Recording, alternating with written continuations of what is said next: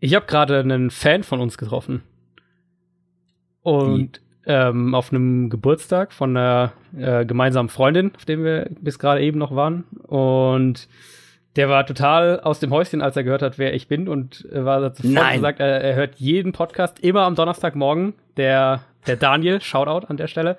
Und, ähm, und er hat gesagt, auch das freut dich natürlich ganz besonders, wie gut die Soundqualität ist. Oh, da geben wir uns aber auch wirklich sehr viel Mühe. Ja, Das muss man wirklich sagen. Das freut mich. Ich wurde noch nicht erkannt. kommt noch. Ja. Vielleicht nach dieser Folge. Ja.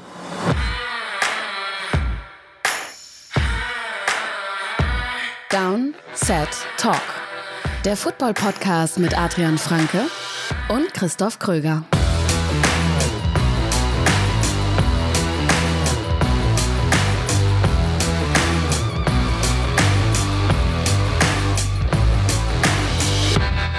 Ja, so kann man mal eine Folge starten. Ja, ach, das ist toll. Herzlich willkommen zu diesem Nord-Süd-Gipfel des Podcastings. Ich, Christoph Kröger, bin natürlich wie immer in Hamburg und Adrian Franke himself in München. Äh, Vielleicht liegt es auch daran, dass mich noch niemand erkennt. Vielleicht haben wir nur Hörer in München, in Bayern oder Vielleicht, südlich der ja. Elbe. ja. Südlich Also des. Weißwurst-Äquators. ja, sehr gut. Hast du denn schon deine Vertragsverlängerung unterschrieben? Äh, noch nicht, aber fairerweise muss man auch sagen, dass mir noch niemand 100 Millionen garantiert angeboten hat. Ah, du hast auch ganz ehrlich nur auf den Vertrag von Rogers gewartet, damit du jetzt verhandeln kannst. Auf Grundlage. So, so, so macht man's, ja. Ja, ja. Sehr geschickt, sehr geschickt. Ähm, darüber werden wir natürlich sprechen. Es gibt wirklich viele News, über die wir zu sprechen haben diese Woche. Mal sehen, wie weit wir überhaupt kommen bei so vielen News. Und dann besprechen wir natürlich ausführlich die Preseason Woche drei. Ganz klar, da nehmen wir uns ordentlich Zeit für. Und äh, wir wollen dann eigentlich danach auch noch über so ein paar Teams sprechen, über die sonst wenig bis gar nicht gesprochen wird. Auch hier bei uns im Podcast eher weniger gesprochen wurde, aber wo wir der Meinung sind, ah, die sollte man mal erwähnen. Vielleicht ähm, sind die gar nicht so unscheinbar. Äh, Das werden wir tun, ganz am Ende. Und ja, nach Preseason Woche drei, das heißt natürlich auch, wir haben es immer wieder gesagt, vor den Fantasy Football Drafts. Und falls ihr so Last Minute zum Beispiel noch eine Fantasy Liga sucht, natürlich nochmal unser Hinweis auf downsettalk.de, auf unsere Homepage, auf unser Forum, da gibt's die Fantasy Partnerbörse, da könnt ihr noch fündig werden, falls ihr noch Mitspieler sucht oder eine Liga sucht. Dann gibt's da natürlich auch die Möglichkeit, wie immer uns zu supporten, uns zu unterstützen. Und Darüber bekommt ihr dann auch das Bonusmaterial, findet ihr alles da. Zum Beispiel habe ich jetzt auf dem letzten Drücker noch so ein paar Last-Minute-Fantasy-Fragen beantwortet und dazu eine kleine Folge, eine kleine Bonusfolge gemacht. Das Ganze nennt sich Special Team bei uns. Und wir haben ja gesagt, alle, die uns unterstützen, die werden zum einen mit solchen Bonusfolgen und Extra-Content belohnt. Damit bedanken wir uns. Aber wir wollen ähm, diese finanzielle Unterstützung natürlich auch sinnvoll nutzen und so nutzen, dass es dem Podcast weiterhilft. Und das haben wir jetzt zum ersten Mal gemacht und uns wirklich was sehr Hilfreiches mh, gekauft. Ja, im Prinzip haben wir es gekauft. Und zwar ähm, von Pro Football Focus die Elite Stats. Wirklich großartig. Wie kann man das erklären? Wie kann man diese Elite Stats einfach erklären, wenn man davon noch nie gehört hat? Also im Prinzip sind es alle äh, tiefer gehenden Stats, würde ich mal sagen. Also ich glaube, wenn man zum Football neu kommt, dann äh, ist man natürlich erstmal so völlig überrannt mit Statistiken und Abkürzungen und was auch immer alles. Und dann ist immer so ein bisschen die Gefahr, dass man bei diesen totalen Stats stehen bleibt, also sowas wie äh, zugelassene Rushing Yards pro Spiel oder oder zugelassene Passing Touchdowns pro Saison oder was auch immer, so diese Stats, die aber eigentlich, wenn man in die Tiefe geht, wirklich gar nicht so eine Bedeutung haben und die man, wo man oft besser dran ist, um die, wenn man die ignoriert und Mhm. sich andere Stats anschaut. Und also ich bin schon immer bei Pro Football Focus so, dass ich die, die Noten, die die vergeben, quasi komplett ignoriere, weil ich da immer noch skeptisch irgendwie bin und die sehr subjektiv finde. Ja, also ist Da werden, wir, so, da werden wir heute. ich habe ein, zwei, ich habe ein, zwei Grades von denen, also so diese Noten habe ich mit drin in meiner Analyse. also, also als Orientierung sind sie auch nicht schlecht, aber ich ähm, habe jetzt noch nie, wenn ich irgendwie eine Analyse schreibe oder wenn ich irgendwie eine da irg- irgendeinen Text schreibe, gesagt, oh, der hat eine gute Pro Football Focus Note, dann muss der auch gut sein. Die Ja, Stats ja, dagegen, okay.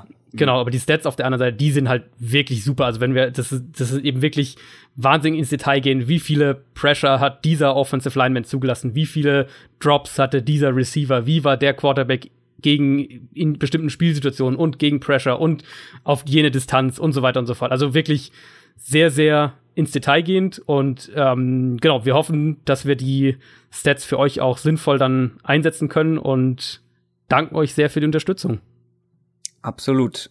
Und wir bedanken uns natürlich generell bei allen, die uns zuhören und wie gesagt, wollen auch was zurückgeben. Für alle Special-Teamer sind das zum Beispiel diese Bonusfolgen, aber auch für alle anderen. Wir haben schon Madden 19 verlost vor ein paar Wochen und diese Woche war ähm, ein The Zone-Abo dran. Ganz genau, wir haben zwei The Zone-Gutscheine verlost und die wurden gerade eben kurz vor Aufnahme, Blick hinter die Kulissen, ausgelost. Zwei Gewinner, die wir dann in den nächsten Tagen kontaktieren werden. Das ist ähm, einmal der Benny Krüll, at Krülli88 und Detroit vs. Everybody, at, at Streetballer John. Detroit vs. Everybody. Ja, passt sogar ein bisschen zur Folge. Der heute. passt zur Folge. Kleiner ja. Teaser an der Stelle. Und damit kommen wir auch direkt zu News aus der NFL. Wir haben es ja schon angedeutet. Es wurden Verträge unterschrieben. Und das ist so ein bisschen Breaking News, weil wirklich direkt vor der Aufnahme dieses Podcasts geschehen bzw. bekannt geworden. Aaron Rodgers hat einen neuen Vertrag unterschrieben und was für ein. Ja, vier Jahre Vertragsverlängerung, 134 Millionen Dollar neues Geld, was dazukommt. Davon sind 80 Millionen Cash Payout bis März 2019. Garantien über 103 Millionen Dollar. Also der ist jetzt langfristig an die Packers gebunden und wird seine Karriere auch in Green Bay beenden. Ich glaube, das kann man mit dem Vertrag ziemlich sicher sagen. Insgesamt sein Packers-Vertrag ist jetzt roundabout 180 Millionen Dollar wert.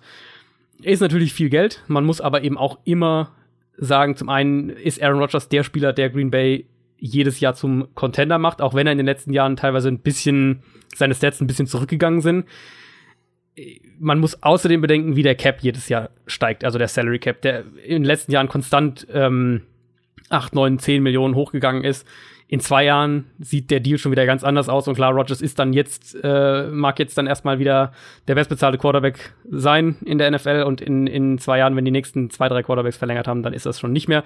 So geht es ja immer mit denen. Ich hatte fast ein bisschen gedacht, vielleicht ist das ein Spieler, der ähm, was, was Neues wagen kann, der sowas wie zum Beispiel Prozente am Salary Cap fordern kann, also vom, vom äh, steigenden Salary Cap, sprich, dass das Gehalt dann auch mitsteigt. Soweit ist es nicht gegangen, aber ich glaube, 80 Millionen Dollar bis, bis März nächsten Jahres und 103 Millionen Dollar garantiert. Damit äh, kann auch Aaron Rodgers gut leben. Oh, das sind Dimensionen, die übersteigen tatsächlich meine Vorstellungskraft, ähm, ja. was Geld angeht. Was Geld auf dem eigenen Konto vor allem angeht. Das gilt auch für den zweiten dicken Vertrag, der diese Woche unterschrieben wurde, nämlich von niemandem Geringeres als Odell Beckham Jr. Ganz genau, fünf Jahre sind es bei Odell Beckham, ist also jetzt bis einschließlich 2023 an die New York Giants gebunden. Ähm, 90 Millionen Dollar ist der Deal wert, davon sind 65 Millionen insgesamt garantiert, der Signing-Bonus 20 Millionen Dollar. Bei Beckham die Situation eben so, dass er eigentlich von Anfang an ja gesagt hat, hier, er wird kein Holdout machen, er wird, er wird dabei sein, Training Camp, er macht alles mit und genau so war es auch. Und was man so hört, war das auch ein, ein maßgeblicher Faktor darin, dass die Verhandlungen unterm Strich für das, was das eben ist, also ist ja ein absoluter Monstervertrag, dass die Verhandlungen wohl wirklich relativ soft abgelaufen sind und relativ gut von beiden Seiten und zufriedenstellend und da kein irgendwie, kein böses Blut, kein Hinhalten. Ähm, da hat Beckham seinen Teil zu beigetragen, kann man glaube ich sagen. Und jetzt können Giants-Fans genau wie Packers-Fans ganz beruhigt schlafen. Absolut. Generell die Packers und die Giants haben damit, glaube ich, für ihr Team sehr gute Entscheidungen getroffen. Auch wenn für viele der Odell-Vertrag ein bisschen übertrieben wirkt. Ich find's nicht. Ähm, er ist ein extrem wichtiger Spieler, einer der besten Receiver der Liga und das wird, er ist noch relativ jung, sehr jung, ähm, dafür, dass er jetzt diesen Monstervertrag unterschreibt. Ich glaube, die beiden Teams sind gut aufgestellt, haben richtige Entscheidungen getroffen. Das kann man bei den Raiders nicht unbedingt sagen. Ja, die Raiders sind so ein bisschen, äh, man weiß nicht so genau, wo der Weg hingeht. Ne? Das haben wir diese Offseason jetzt schon ein paar Mal gesagt und jetzt ist die Saison, wenn ihr das hört, eine Woche noch weg und Khalil Mack ist immer noch nirgendwo in der Nähe ähm, des, des, des Raiders-Teams zu sehen. der ist immer noch im Holdout. Man weiß nach wie vor nicht, wie da die Fronten genau sind. Es gibt viele Gerüchte dass, oder, oder Berichte, dass er noch überhaupt gar nicht mit Gruden, mit John Gruden Kontakt hatte. Um, es ist so absurd. Es ist wirklich absurd. Und jetzt, natürlich kommen jetzt in den letzten, äh, ja, paar Wochen, kann man sagen, ähm, die Trade-Gerüchte, weil einfach er ist im Holdout, man weiß nicht, wann er wann er wieder beim Team sein wird, ob er wieder beim Team sein wird, ob die Fronten da irgendwie total verhärtet sind, das Tischtuch vielleicht schon zerschnitten ist. Vier Teams gab es jetzt unter der Woche oder Anfang der Woche das Gerücht, vier Teams sollen inzwischen konkretes Interesse zeigen und ernsthaft an einem Deal arbeiten. Also es gibt wohl eine, eine Handvoll Teams, ein paar Medien aus, ähm, aus Oakland und, und aus der Umgebung haben berichtet, dass es ungefähr zwölf Teams sind, die wohl sich konkret für einen, nach einem Trade erkundigt haben. Ähm, aber vier Teams sollen wirklich ernsthaft an einem, an einem Deal arbeiten. Wer das ist, das wissen wir leider nicht. Das äh, ist nirgendwo durchgesickert. Man hört ja immer wieder so ein paar Teams, die sehr, sehr auf Edge-Rusher-Suche auch sehr aggressiv sind. Detroit soll da dazugehören. Die Jets werden da auch immer wieder genannt. Aber wer das letztlich ist, was da auch der Preis sein wird, ich gehe davon aus, dass die Raiders einen Erstrunden-Pick plus X fordern werden. Ähm, das ist alles noch offen, aber so langsam, also es gibt, man muss mittlerweile davon ausgehen, dass er zum Start der Regular Season nicht spielen wird und vielleicht auch darüber hinaus. Und ja, ansonsten alles andere ist ein bisschen eine Wildcard, aber die Gerüchte werden natürlich immer mehr werden, je länger er nicht in Oakland ist. Muss ich dazu was sagen? es ist wirklich, es ist wirklich, ich habe auch Argumente gelesen, warum ein Trade Sinn machen würde. Für mich macht ein Trade aus Sicht der Raiders. Aus Sicht der Raiders keinen Sinn. gar nicht. Überhaupt nicht. Es ist so absurd, finde ich, einen der besten Pass-Rusher, eine unglaublich wichtige Position in der NFL, einen der besten Spieler auf dieser Position abzugeben, finde ich so extrem sinnlos, weil bis du so ein Talent wiederfindest, egal wie viele Draft-Picks du hast, egal wie viele First-Round-Picks du hast, so ein Talent wieder zu finden im Draft. Ja das ist so unwahrscheinlich. Ähm, ja, und vielleicht kann man sich von Draftpicks ein paar mehr Spieler holen. Ja, aber das ist einfach, wie gesagt, einer der besten Spieler auf einer der wichtigsten Positionen im Football. Und es würde die Raiders in dieser Saison unglaublich doll schwächen, wenn Khalil Mack fehlen würde. Bei den Patriots fehlt ein weiterer Wide Receiver, da wird's ein bisschen dünn tatsächlich. Eric Decker hat sich nämlich gedacht, kurz nachdem er unterschrieben hat, den äh, Vertrag bei den bei den Pack äh, bei den Packers habe ich gesagt, ne? Äh, bei den Patriots. Patriots, ja. Patriots. Falls ich Packers gesagt habe, ist Quatsch. Ich meine die Patriots. Äh, Eric Decker war bei den Patriots, hat ein bisschen mittrainiert, hat auch ein bisschen gespielt und hat dann gesagt, ach nee, macht mir eigentlich gar nicht mehr so viel Bock.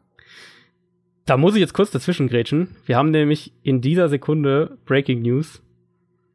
Boah, da brauche ich, da brauch ich einen coolen Sound eigentlich noch. Da brauchst du noch einen coolen Sound. Ja. Ähm, hm. Die New York Jets haben gerade eben Teddy Bridgewater zu den Saints getradet. What? Ja. Ist gerade eben, ich habe gerade eben äh, die, die auf dem Handy, das hier neben mir liegt, gesehen, weil ich Twitter auch nicht offen hatte. Ähm, äh, Quick Reaction von mir, finde ich, ist ein super Spot für Teddy Bridgewater. Vom, vom Scheme her passt es mega zu ihm. Ähm, vom Coach her, glaube ich, kann das super passen zu ihm. Er hat natürlich ist, die, die, das ist die, großartig. Genau, es ist super ihn. Wir wissen den Preis jetzt noch überhaupt nicht, aber ähm, egal. Er, er, ist nach dem Jahr natürlich äh, Free Agent erstmal in seinem aktuellen Vertrag. Müssen die Saints hinkriegen, aber vielleicht ist ähm, wer weiß, wann Breeze zurücktritt. Das muss man ja erstmal, das wissen wir alle nicht so genau und wie lange der noch spielt. Vielleicht ist, hört er auch nach der Saison auf. Vielleicht ist dann ähm, sagt er auch von sich aus, dann ist Schluss. Aber das ist für Bridgewater an sich ein super, super Spot. Und für die Jets bin ich jetzt mal sehr, sehr gespannt, was sie jetzt da noch bekommen haben. Ich tippe, es ist ein Zweitrunden-Pick plus X, zweite, vierte, so in die Richtung. Aber Teddy Bridgewater geht zu den New Orleans Saints. Das ist wirklich, ähm, das ist gar nicht so übel, weil wir haben die Saints ja nach dem Draft sehr kritisiert, nicht in einen Quarterback zu investieren, ja. der auf kurz- oder mittelfristige Sicht Drew Brees übernehmen oder Drew Brees Job übernehmen würde. Und jetzt haben sie jemanden, der das kann. Und du hast jetzt schon so viel Talent in dieser ganzen Mannschaft, wenn du da jetzt einen Rookie Quarterback reinschmeißen würdest, der bräuchte noch mal wieder Zeit, sich zu entwickeln. Und dann wird sich das so ein bisschen überschneiden. Aber wenn du jetzt einen Bridgewater, wenn der jetzt in ein, zwei Jahren für Breeze übernimmt, hast du trotzdem noch dieses, dieses herausragende Talent, offensiv und defensiv in Ja. der ganzen Mannschaft und hast einen schon erfahrenen Quarterback, der auf jeden Fall das Zeug zu einem guten Starting Quarterback in der NFL hat, in Teddy Bridgewater, der einfach automatisch ein Titelfenster hat, weil der Rest seines Teams so talentiert ist. Also ich, das ist von den Und- Saints ein richtig kluger Move. Ganz genau. Und also langfristig und eben auch natürlich auch kurzfristig. Also du weißt jetzt, Ja, dass, eben, dass wenn das- Breeze sich verletzt, dass du jemanden direkt das, hast. ja. Und die, also die, die, die Herausforderung jetzt natürlich wird sein, ähm, davon ausgehend, dass Breeze nach der Saison weitermacht noch, ähm, mit Bridgewater irgendwie zu verlängern, den Vertrag irgendwie hinzukriegen, dass du, dass du die beiden unter Vertrag hast für 2019. Aber an, also für die Saints ist es eine, die ja jetzt nächstes Jahr schon ihren ähm, Erstrundenpick nicht mehr haben, ist es eine absolute super Lösung. Jetzt, du weißt, du gehst im Prinzip nächstes Jahr, wenn, wenn alles einigermaßen normal läuft und wenn sie für ihn traden, gehe ich davon aus, dass sie auch einen Plan haben, wie sie ihn, wie sie mit ihm verlängern können. Dann gehst du in den Draft nächstes Jahr zwar ohne Erstrundenpick, aber mit einer langfristigen Quarterback-Lösung. Und wahrscheinlich auch ohne Zweitrunden-Pick. Vermutlich auch, ja. Also Aber bei- du brauchst ja. diese Picks, die Saints brauchen diese Picks nicht so zwingend wie andere Teams, weil sie einfach auf den, den wichtigsten Positionen schon so gut aufgestellt sind. Ja. ja. Gut, äh, kommen wir zurück zum Zu Eric Decker. zu Eric Decker. Ja gut, was soll man dazu sagen? Er hat offensichtlich keinen Bock mehr auf Football. Er hat, hat sich gesagt, ich beende jetzt meine Karriere. Spontan, vor der Saison. Genau, er ist, ähm, hat seine Karriere beendet, was natürlich vor allem Fragezeichen aufwirft, so ein bisschen, die wir uns jetzt schon die ganze Zeit stellen, was das Patriots Receiving Core angeht. Da ist jetzt Decker gar nicht so ein großer Faktor. Es gab echt inzwischen einige Berichte aus, aus New England, dass der den, den 53-Mann-Kader gar nicht geschafft hätte. Also der hatte im Training echt einiges an Problemen, hat, hat da immer wieder Drops gehabt. Wirkt jetzt nicht so, als wäre der jetzt die, die Lösung, auf die man da irgendwie hofft für mich ist, ich sehe weder Dossett noch Cordero Patterson auch nur ansatzweise als die typischen Patriots Receiver, gerade was Route Running, was Spielverständnis, all diese Sachen angeht, die ja in New England sehr wichtig sind. Aber zumindest einer der beiden wird ab, ab, ab äh, Anfang September Starter Snaps auf die eine oder andere Art ähm, sammeln. Und wenn jetzt nicht irgendwie ein Spieler wie Riley McCarron oder Braxton Berrios uns alle total überrascht, ansonsten erwarte ich ehrlich gesagt bei den Patriots, dass wir einfach mehr Flexibilität sehen, jetzt gerade zum Saisonstart, wo, wo Julian Edelman ja auch noch fehlt. Also mehr zwei Tight End Formationen, mehr zwei Running Back Formationen. Gerade James White kann da als Matchup-Waffe überall aufgestellt werden. Letzte Saison waren die Patriots schon eines der äh, zwei, drei Teams, das am, die meisten 12 und 21 Personnel, also ähm, Formationen mit zwei Tight Ends und zwei Running Back oder zwei Running Backs gespielt hat. Das wird sich jetzt, das wird einfach auch so weitergehen. Das wird, da wird sich bei der Patriots Flexibilität in Anführungszeichen nicht viel ändern. Wir- Das Patriots Scheme ist ja sowieso darauf aufgebaut, dass Spieler aus verschiedenen, also verschiedene Spielertypen ähm, Route-Konzepte aufs Feld bringen können, relativ egal, welche Spieler jetzt genau, äh, welche Positionsspieler jetzt auf dem Platz stehen. Also ob jetzt da fünf Wide Receiver oder zwei Tight Ends, zwei Running Backs ähm, und ein Wide Receiver stehen, die, die, die Konzepte, die Passkonzepte bleiben im Prinzip die gleichen, selbst wenn die Patriots genügend Wide Receiver im Kader hätten. Das ist ja eine der Stärken von diesem Scheme. Und da werden wir jetzt einfach, glaube ich, mehr Flexibilität sehen. Ich gehe nicht davon aus, dass die Patriots äh, einen Des Bryant oder so verpflichten. Chris Hogan wird auf jeden Fall immer wichtiger. Ja, Von absolut. Woche zu Woche. Und Gronk natürlich. Ja. Der kann der noch wichtiger werden, wenn er fit ist. Aber klar, ähm, auf den kommt noch mehr Arbeit zu. Die Cowboys O-Line gehört eigentlich zu einer der besten der Liga, ähm, ist jetzt aber auch so ein bisschen, wird immer mehr geschwächt im Laufe dieser Preseason. Ja, die, die Cowboys O-Line war eigentlich so dieses, ähm, dieser, diese Festung, diese Säule bei den Cowboys, wo man eigentlich gesagt hat, wenn die Saison was wird, dann klar ist die O-Line eine der besten der Liga. Jetzt ein paar Wochen oder, oder eine Woche vor Saisonstart sieht es so aus, dass Zach Martin eine Knieverletzung hat. Er sagt selbst, dass er in Week 1 spielen wird, könnte aber sein, dass er den Saisonanfang verpasst. Tyron Smith, der Left Tackle, hat jetzt schon wieder ein bisschen Probleme mit dem Oberschenkel. Könnte, der wird in, in Week 1 spielen, davon gehe ich aus, aber das könnte auch wieder was sein, was sich im Laufe der Saison immer wieder meldet. Und dann wurde jetzt bei Travis Frederick, dem Center, eine seltene Autoimmunerkrankung festgestellt. Im Prinzip zusammengefasst, ich habe das mir mal ein bisschen durchgelesen, kann man das so auf den Punkt bringen, dass Teile des eigenen Nervensystems vom eigenen Immunsystem angegriffen werden. Da weiß man nicht genau, wie lange der fehlt. Wir können, glaube ich, sicher sein, dass er ein paar Wochen fehlen wird. Ich würde jetzt mal vermuten, wir sprechen mindestens von, vom ersten Saisonviertel, wahrscheinlich sogar ein bisschen mehr, also vielleicht die erste Saisonhälfte sogar. Das ist ein großes Problem für die Cowboys. Also Frederick ist für mich nicht nur der beste Center der Liga.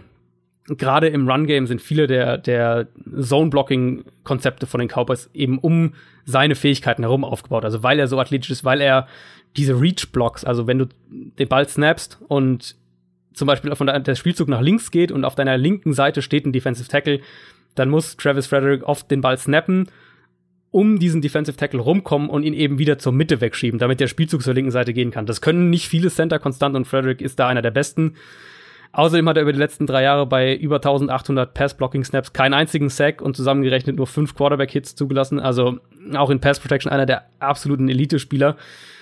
Wenn Martin und Smith angeschlagen sind und Frederick jetzt äh, vier plus Spiele ausfällt, dann rutscht Dallas bei mir ehrlich gesagt ziemlich ab. Also ich, ich gehe davon aus, dass die Cowboys einen ganz guten Pass Rush haben werden, defensiv. Aber wir haben über das Receiving Core ja ausführlich gesprochen und damit die irgendwie eine Chance Richtung Playoff-Rennen überhaupt haben, muss die Line meiner Meinung nach dominieren und das sehe ich ohne Frederick ehrlicherweise nicht. Während bei den Cowboys ähm, immer mehr Spieler verletzt oder halt krank ausfallen, kommen bei den Browns immer mehr dazu. Zumindest einer ist jetzt auch offiziell wieder mit dabei. Ja, Josh Gordon, wir haben letzte Woche schon über ihn gesprochen. Er ist jetzt offiziell wieder spielberichtigt, wurde von den Browns aktiviert und ich gehe auch davon aus, dass wir ihn in Week One spielen sehen, ehrlich gesagt. Des Bryant soll ein Angebot von Cleveland gehabt haben, was sich ein bisschen unter 5 Millionen Dollar bewegt hat. Angeblich hat er das ähm, abgelehnt. Es gibt Berichte, wonach Cleveland trotzdem und auch unabhängig von Josh Gordon weiter Interesse an Des Bryant hat. Also vielleicht passiert da ja was. Ähm, wir hatten es letzte Woche ja schon auch ein bisschen thematisiert. Es könnte vielleicht schwierig werden für, für das Brian, muss man ganz ehrlich sagen, ein Team jetzt zu finden in den nächsten Wochen und vielleicht äh, sehen wir das dann auch erst Mitte, Ende Oktober irgendwo nach einer Verletzung. Er hat jetzt selbst auch so ein bisschen durchklingen lassen, dass er sich nicht ähm, irgendwie jetzt äh, überstürzt irgendwo unterschreibt, dass er sich dann vielleicht auch Zeit nehmen wird. Eventuell jetzt ein Team wie Jacksonville, die gerade eine Verletzung hatten, zu dem wir gleich noch kommen, aber der Markt für Des Bryant ist jetzt nicht so, dass er, glaube ich, sich aus drei, vier, fünf Angeboten was aussuchen kann. Also die, dass er das Browns-Angebot nicht annimmt, ähm, er war ja auch bei den, bei den Ravens, war es, glaube ich, vor ein paar Wochen schon mal im Gespräch. Ich weiß, ich glaube, bis wir jetzt die ersten Verletzungen dann in der Saison sehen, wird da jetzt nicht so wahnsinnig viel mehr kommen. Da stimme ich dir zu. Und dann hast du noch so ein paar Kleinigkeiten an News für uns vorbereitet.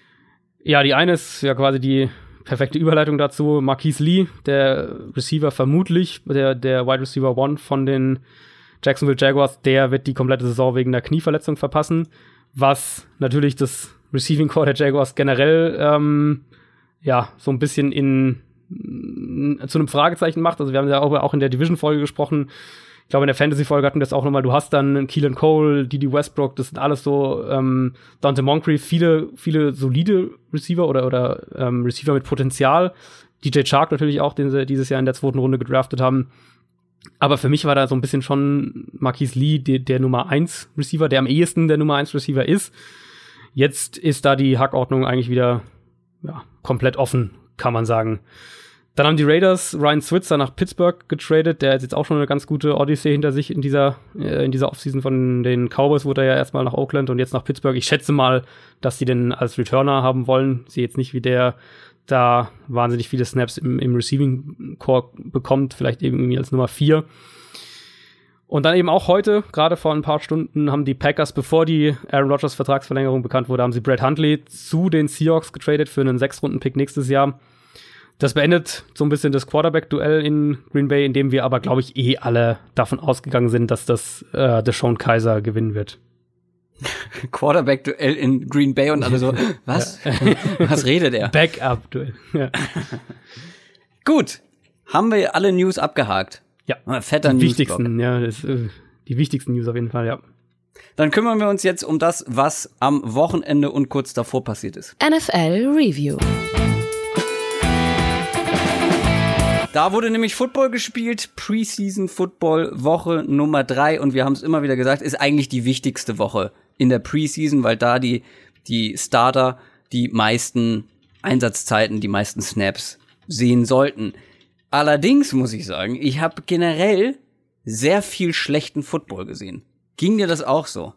Ja, und wir haben auch viele eben Nicht-Starter gesehen. Also es gab genau. ja jetzt genau. echt immer noch einige Teams und es scheint ja so ein bisschen ein Trend dieses ja. Jahr auch noch, noch mehr zu sein, ähm, dass Teams äh, ihre Starter in der Preseason teilweise gar nicht spielen lassen, die Rams zum Beispiel, ähm, oder zumindest die Offensivstarter, aber eben auch ansonsten ihre Starter wesentlich spärlicher einsetzen und jetzt eben in, in Woche drei teilweise auch komplett geschont haben. Die Packers, glaube ich, waren so ein Kandidat, die haben quasi fast ihr komplettes also gerade offensiv so gut wie alles geschont. Also da, und da gab es ein paar, eben die Rams auch noch, auch ein anderes Beispiel. Das ähm, macht die Preseason natürlich noch ein bisschen, ja, undurchsichtiger, ja. schwieriger zu bewerten. Du, unattraktiver leider aber unattraktiver auch. auch, genau.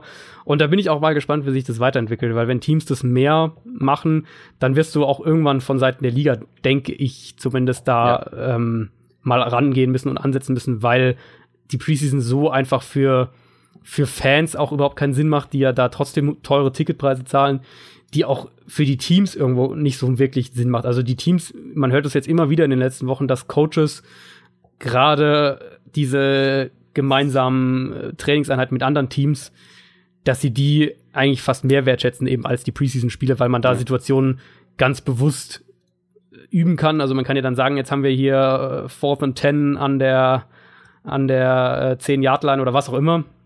Und das kannst du ja letztlich in der Preseason in einem, in einem Spiel so nicht machen. Und dass Coaches aus diesen gemeinsamen Trainingseinheiten eben viel mehr mitnehmen als aus der Preseason und dementsprechend die Preseason auch noch, noch viel stiefmütterlicher behandeln, als es in der Vergangenheit der Fall war. Und das ist wahrscheinlich auch einer der Gründe, warum wir bei unserer Preseason Review vor allem Probleme haben oder äh, Probleme einzelner Teams thematisieren werden, die uns ganz besonders aufgefallen sind. Zumindest haben wir jetzt zu Beginn so ein paar äh, Stellen, so ein paar Sachen, wo wir sagen, oha, das könnte schwierig werden. Und wir hätten da zum Beispiel im Angebot ein Problemfall der Houston Texans. Ich habe eben mal auf den Schedule geguckt der mhm. Houston Texans. Ich freue mich, beziehungsweise habe auch ein bisschen Angst, äh, ich freue mich trotzdem auf Woche 5. Der Dallas Pass Rush ist ganz okay. Woche 7, Saxonville himself, äh, sozusagen, die äh, Jacksonville D-Line. Woche 9, ja, da warten dann von Miller und Bradley Chubb mit den Broncos.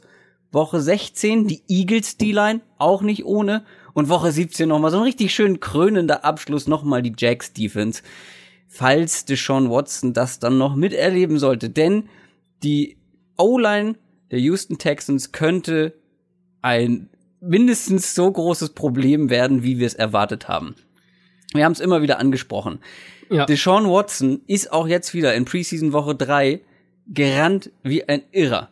Er hatte letztes Jahr schon ein sehr hohes Maß an riskanten Würfen generell, ähm, eine absurde Touchdown Rate das kann eigentlich unter den Umständen beides nicht so bleiben, wie es war. Vor allem nicht, wenn er so viel Druck bekommt, wie jetzt zum Beispiel gegen die Rams. Und dann sagen viele, ja, aber die Rams, die Defense, die D-Line, ja, aber Aaron Donald hat noch nicht mal gespielt. Es war nur Sue. Und Watson musste rennen, musste improvisieren. Mhm. Und du hast auch bei der Interception, die er geworfen hat, gesehen, das haut nicht immer so richtig gut hin, wenn jemand einen Sue ins Gesicht springen bekommt, dann einen äh, tiefen Ball zu werfen, dass der dann intercepted wird. Die Wahrscheinlichkeit ist relativ hoch. Frage, wie soll das gut gehen? Und wir haben ja auch in der Division-Folge drüber gesprochen, dass wir alle davon ausgehen und die Texans das auch eigentlich relativ offen kommunizieren, dass die ähm, die Offense deutlich umstellen werden im Vergleich zu letztem Jahr. Und ich glaube, dass das auch beinhalten wird, dass Deshaun Watson eigentlich mehr aus der Pocket spielen soll. Also, dass man eben in, in der, genau, das ist, ist, genau der Punkt. Also wie die Pocket. ganz genau, wie die Offense, also die Interior Line könnte ja noch, glaube ich, könnte noch einigermaßen okay sein. Aber vor allem die Tackle-Situation ist eine Katastrophe für mich und die, das hat bei den Startern gewackelt und bei, als es dann Backups gegen Backups war, wurde es nicht weniger Die gute Nachricht, wenn man es so äh, formulieren will, ist, dass sich Watson gut bewegt, dass er nach, nach dem Kreuzbandriss eigentlich ziemlich mobil wieder aussieht. Jetzt nicht, äh, also ich habe da jetzt keine großen, keine großen Einschränkungen gesehen. Die schlechte Nachricht eben, wie gesagt, ich weiß nicht, wie Watson konstant aus der Pocket spielen soll, wenn die Line so aussieht, wie man, wie der Eindruck sich jetzt in der Preseason, den wir ja auch auf dem Papier vor der Preseason schon hatten, bestätigt hat. Wenn die Line so spielt, dann werden die Texans die ganze Saison über Probleme haben. Und gerade jetzt ähm, Jacksonville ist nun mal in der eigenen Division, das heißt, du spielst gegen die zweimal. Die Titans werden meiner Meinung nach einen richtig guten Pass Rush dieses Jahr haben, gegen die spielst du auch zweimal und dann läufst du halt schon schnell Gefahr, in der eigenen Division äh, zurückzufallen, einfach weil du deinen Quarterback nicht beschützen kannst. Es gibt noch eine andere Line in der Liga, über die wir häufig gesprochen haben und die auch nicht so dolle ist. Und ja, liebe Bills-Fan, ich weiß, dass wir oft auf eurem Team rumgehackt haben. Aber leider auch zu Recht. Ich glaube, und da sind wir uns bestimmt einig, die Bills werden eine ganz harte Saison haben. Diese O-Line jetzt in Woche drei war eine absolute Vollkatastrophe gegen eine gute, ja, aber jetzt auch nicht überragende D-Line der Cincinnati Bengals. Fünf Sacks für Josh Allen und dann noch ein Sack für Peterman, für Nathan Peterman, wenn mich nicht alles täuscht. Also ich, insgesamt sechs Sacks. Ähm, ich habe mal, wir haben ja Pro Football Focus Elite jetzt. Und da habe ich mir mal die, ja, deswegen meinte ich, ich habe mir die Grades mal angeguckt, die sie mhm. vergeben haben für die O-Line Starter der Bills O-Line. Der Right Tackle, Jordan Mills, noch ganz gut weggekommen mit einer 73, also das Maximum sind 100. Mm, so alles so im 50er, 60er Bereich ist Durchschnitt und alles, was so unter 50, 40 ist, ist echt nicht gut. 73 ähm, ist noch ganz okay. Dann gucken wir mal weiter. Mm, wir haben hier einen Left Guard mit 43. Das ist schon unter 50, logischerweise. Bei 43 ist nicht gut. Äh, dann Left Tackle, auch noch ganz okay, 72, aber dann geht's los. Wir haben einen Right Guard mit 26, John Miller, 26. Und dann der Center, Ryan Groy, 17,8. Dunkelrot gefärbt. Ich habe mir dann, weil du meintest, ja, das ist vielleicht ein bisschen subjektiv, ich habe mir deshalb vor allem, ich habe mir alle Snaps von Josh Allen nochmal angeguckt und habe mhm. besonders auf diesen Center geachtet, der halt eine 17,8 bekommen hat. da gab es ein Play, ähm, das war besonders auffallend. Zweiter und zwei. Josh Allen muss man dazu sagen, Josh Allen ist nicht unbedingt jemand oder hat jetzt als äh, Rookie Quarterback nicht wirklich richtig gutes Pocket Movement gezeigt in dem Spiel. Ähm, das wirkt teilweise etwas behäbig, etwas ähm, ja überfordert auch. So richtig dem Druck ausweichen konnte er manchmal, manchmal aber auch überhaupt nicht. Da hat er den Druck überhaupt nicht kommen sehen. Hatte insgesamt 2,8 Yards per Passing Attempt. 2,8. Mhm. Das ist wirklich richtig schlecht. Aber was ich sagen wollte ist, er hat auch nicht so viel Unterstützung ähm, von den Coaches bekommen, meiner Meinung nach. Ähm, auch vom Playcalling. Also zweiter und zwei, empty Backfield, kein Running Back dabei. Die Bengals blitzen mit einem Mann. Das müsste kurz zumindest mit der O-Line aufgefangen werden. Weil sind ja auch äh, dann fünf Leute. Ne? Fünf gegen fünf müsste ja. jeder ein One-on-One -on -One haben wenn es kein Running Back gibt oder kein Tight End. Ich glaube, es war auch nicht mal ein Tight End dabei, äh, der damit zukommt. Aber das alleine ist schon gewagt. So ein äh, 1 gegen 1, die Pocket wird, glaube ich, nicht so lange halten, vor allem nicht mit dieser O-Line. So, dann Center Ryan Groy, über den ich sprechen wollte, wird bei diesem Play sowas von zerstört.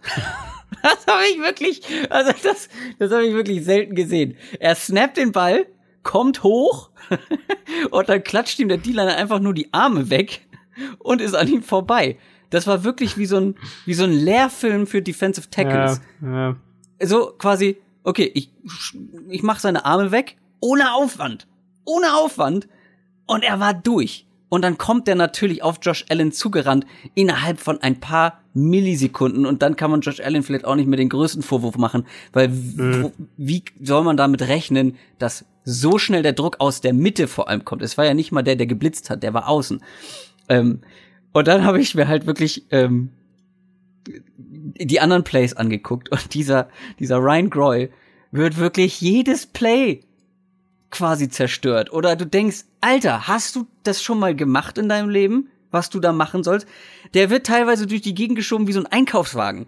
Der, also die D-Line schiebt den in Richtung Allen. Das hab ich wirklich selten gesehen. Ich kann wirklich allen empfehlen, es gibt dieses Every, ähm, every Snap äh, auf Josh Allen ähm, aus diesem Spiel. Und da achtet mal auf Nummer 72. Wirklich jedes Passing Play ist absurd. Dann liegt er auf einmal manchmal auf dem Boden und du weißt gar nicht warum. Du siehst gar nicht genau, was die D-Line veranstaltet hat. Und er liegt, er liegt halt einfach. Und zwar nach sehr kurzer Zeit. Das war wirklich absurd. Und dann, auch was man vielleicht so ein Josh Allen, Josh Allen vielleicht ein bisschen in Schutz nehmen muss, er hatte wirklich kaum ein Play ohne Pressure, ohne sehr schnell Pressure. Dann, wie gesagt, keine Unterstützung so richtig vom Play Calling. Ich hatte das Gefühl, er hatte nicht wirklich viele, viele Plays, wo er mal einen schnellen, sicheren Pass anbringen konnte. Mhm. Ähm, irgendwas, was ihm geholfen hätte. Er steht da aber auch dann erstmal halt wie, wie an so einer Bushaltestelle in der Pocket. Weiß überhaupt ja. nicht, wohin mit, mit dem Ball, mit der Pille. Ja. so verunsichert.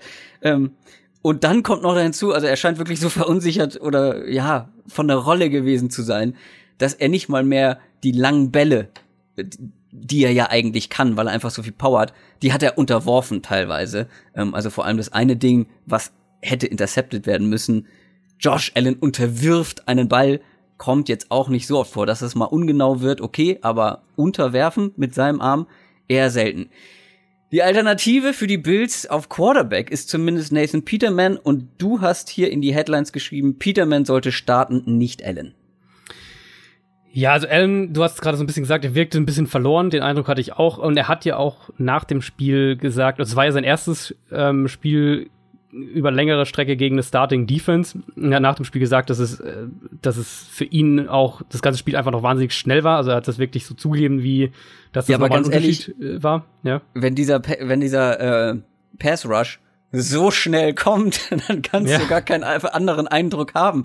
Ich glaube, das wäre auch für andere Quarterbacks sehr schnell gewesen, weil alleine wenn dein Center kein Passing Play dich verteidigt bekommt gegen äh, einen D-Liner, ähm, vor allem Andrew Billings war es, habe ich mir noch aufgeschrieben, vor allem, wo er ihn so zerstört hat, der jetzt nicht zur absoluten äh, Defensive Tackle Elite eigentlich mhm. gehört. Und der kommt immer wieder auf dich zugerannt äh, und schiebt dir da den äh, Center ins Gesicht. Dann wäre ich auch überrascht und überfordert gewesen. Also was man dazu sagen muss bei den Bills, sind natürlich zu dem Spiel zumindest ein kleiner äh, Trost. Ähm, Shady McCoy ja nicht gespielt und auch Dion Dawkins, der Left Tackle. Und sie haben in der Interior Line so ein bisschen rumgeschoben. Also ich gehe ja. eigentlich davon aus, dass, dass Russell Bodine auf Center starten wird, aber ja. sie haben da halt so ein bisschen ähm, auch Sachen ausprobiert, aber sie haben eben auch Sachen ausprobiert äh, mit ihrem Rookie-Quarterback dahinter gegen eine Starting Defense, weil sie selber nicht wissen, welche ihrer Starting Guards vor allem sie da spielen lassen sollen und, und, und wer da irgendwie vielleicht ihnen ein bisschen mehr Spielraum verschafft. Also Allen hat das gesagt 5 6 eingesteckt. Er kam, wenn ich es jetzt richtig mir ausgeschrieben habe, ich habe äh, mir das vorhin auch nochmal angeschaut bei seinen Drives, nicht einmal über die Mittellinie äh, mit dem mit dem Ball. Also das, das längste Wird schwierig mit einem Schnitt von 2,8 Yards ja. per Passing Attempt und das waren ein paar mehr Passing Attempts. Ich kann noch mal nachgucken. Also es waren jetzt nicht nur fünf oder so. Da ja. waren schon ein paar mehr. Ganz genau. Und er hat und er also er hatte er war einmal an der 43, ansonsten war er fast immer war immer hinter der 40 und bis auf einmal ansonsten alle nicht mal über die 30 gekommen. Also die ganze Bills äh, Offense hat, das war so ein bisschen diese, diese Katastrophenvorschau auf das, was wir eigentlich schon die ganze Zeit ähm, befürchten. Und Allen, er war ungenau, er hat den Ball teilweise zu lange gehalten. Er hatte teilweise auch, das muss man ganz fair sagen, bei allem, bei aller Kritik, er hatte, ähm, bin ich voll bei dir, oft auch einfach keine Chance, irgendwas aus dem Play zu machen.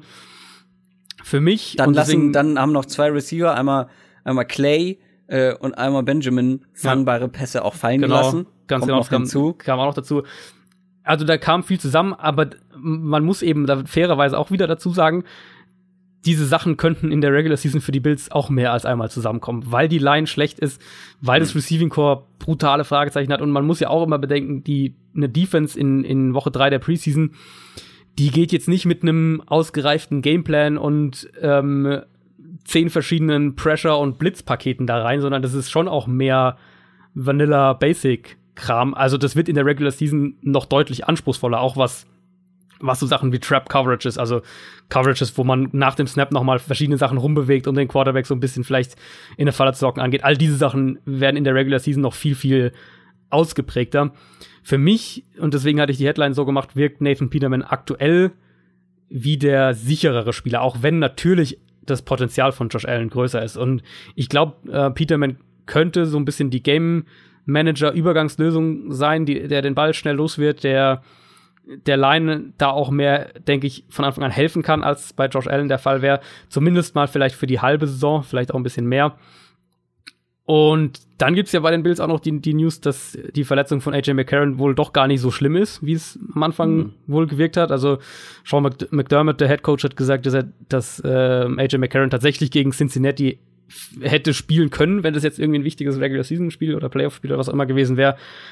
Das wirft natürlich auch ein bisschen die Frage auf, was machen die Bills jetzt mit McCarron, gerade nachdem sie dieses Spiel gesehen haben. Und ich glaube, also für mich hat dieses Spiel klar gezeigt, dass, dass Allen A noch nicht bereit ist zu starten, was ich ja eigentlich schon die ganze Preseason über so ein bisschen versucht äh, zu sagen, und B auch hat dir bei den Bills wieder keiner zugehört. Ja, wieder wieder mal keiner zugehört. Oh. Ähm, und auch nicht starten sollte, einfach weil die Umstände ja. so schlecht sind und du halt wirklich Gefahr läufst, deinen Rookie Quarterback da echt so ein bisschen zu verbrennen. Ähm, ich so warte mal, hier, ja. ähm, ich habe auch, also genau, willst du deinen Rookie Quarterback hinter dieser O-Line verbrennen? Lass uns mal kurz auf den Schedule gucken, weil wenn da jetzt nur halbgare D-Lines kommen würden, wäre es vielleicht was anderes. Aber die Chargers sind dabei.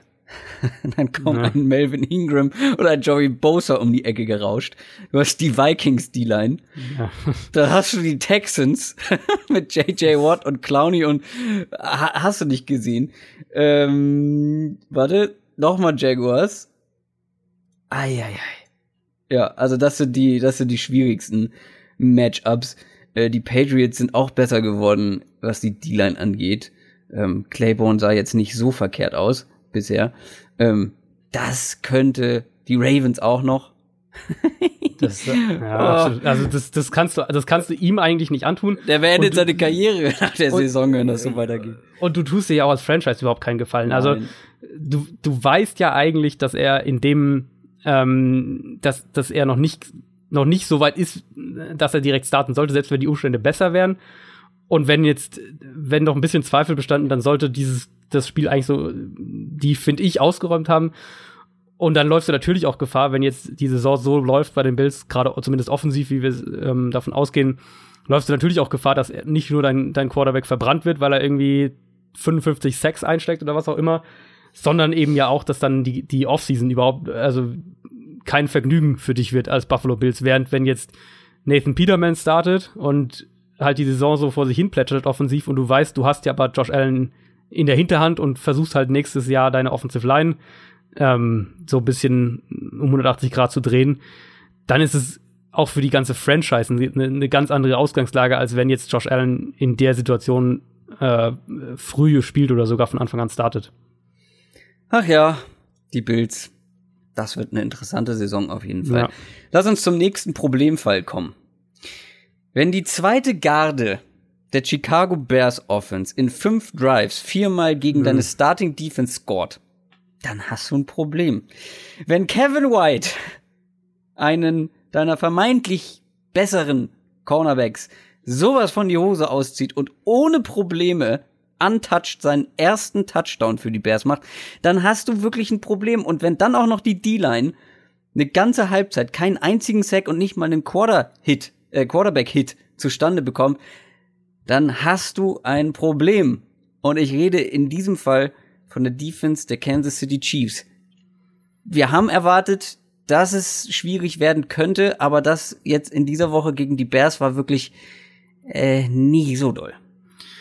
Ja, also es bestätigt sich wirklich so ein bisschen das, was wir befürchtet haben. Vor allem eben in der Secondary sehe ich da äh, massive Fragezeichen. Also gerade was die, was die Cornerback Position angeht. Also auf Safety, klar, Eric Berry, der kommt jetzt aber auch wieder von einer schweren Verletzung zurück. Wir hoffen da alle, dass, es, dass der ähm, nochmal zu alter Stärke findet.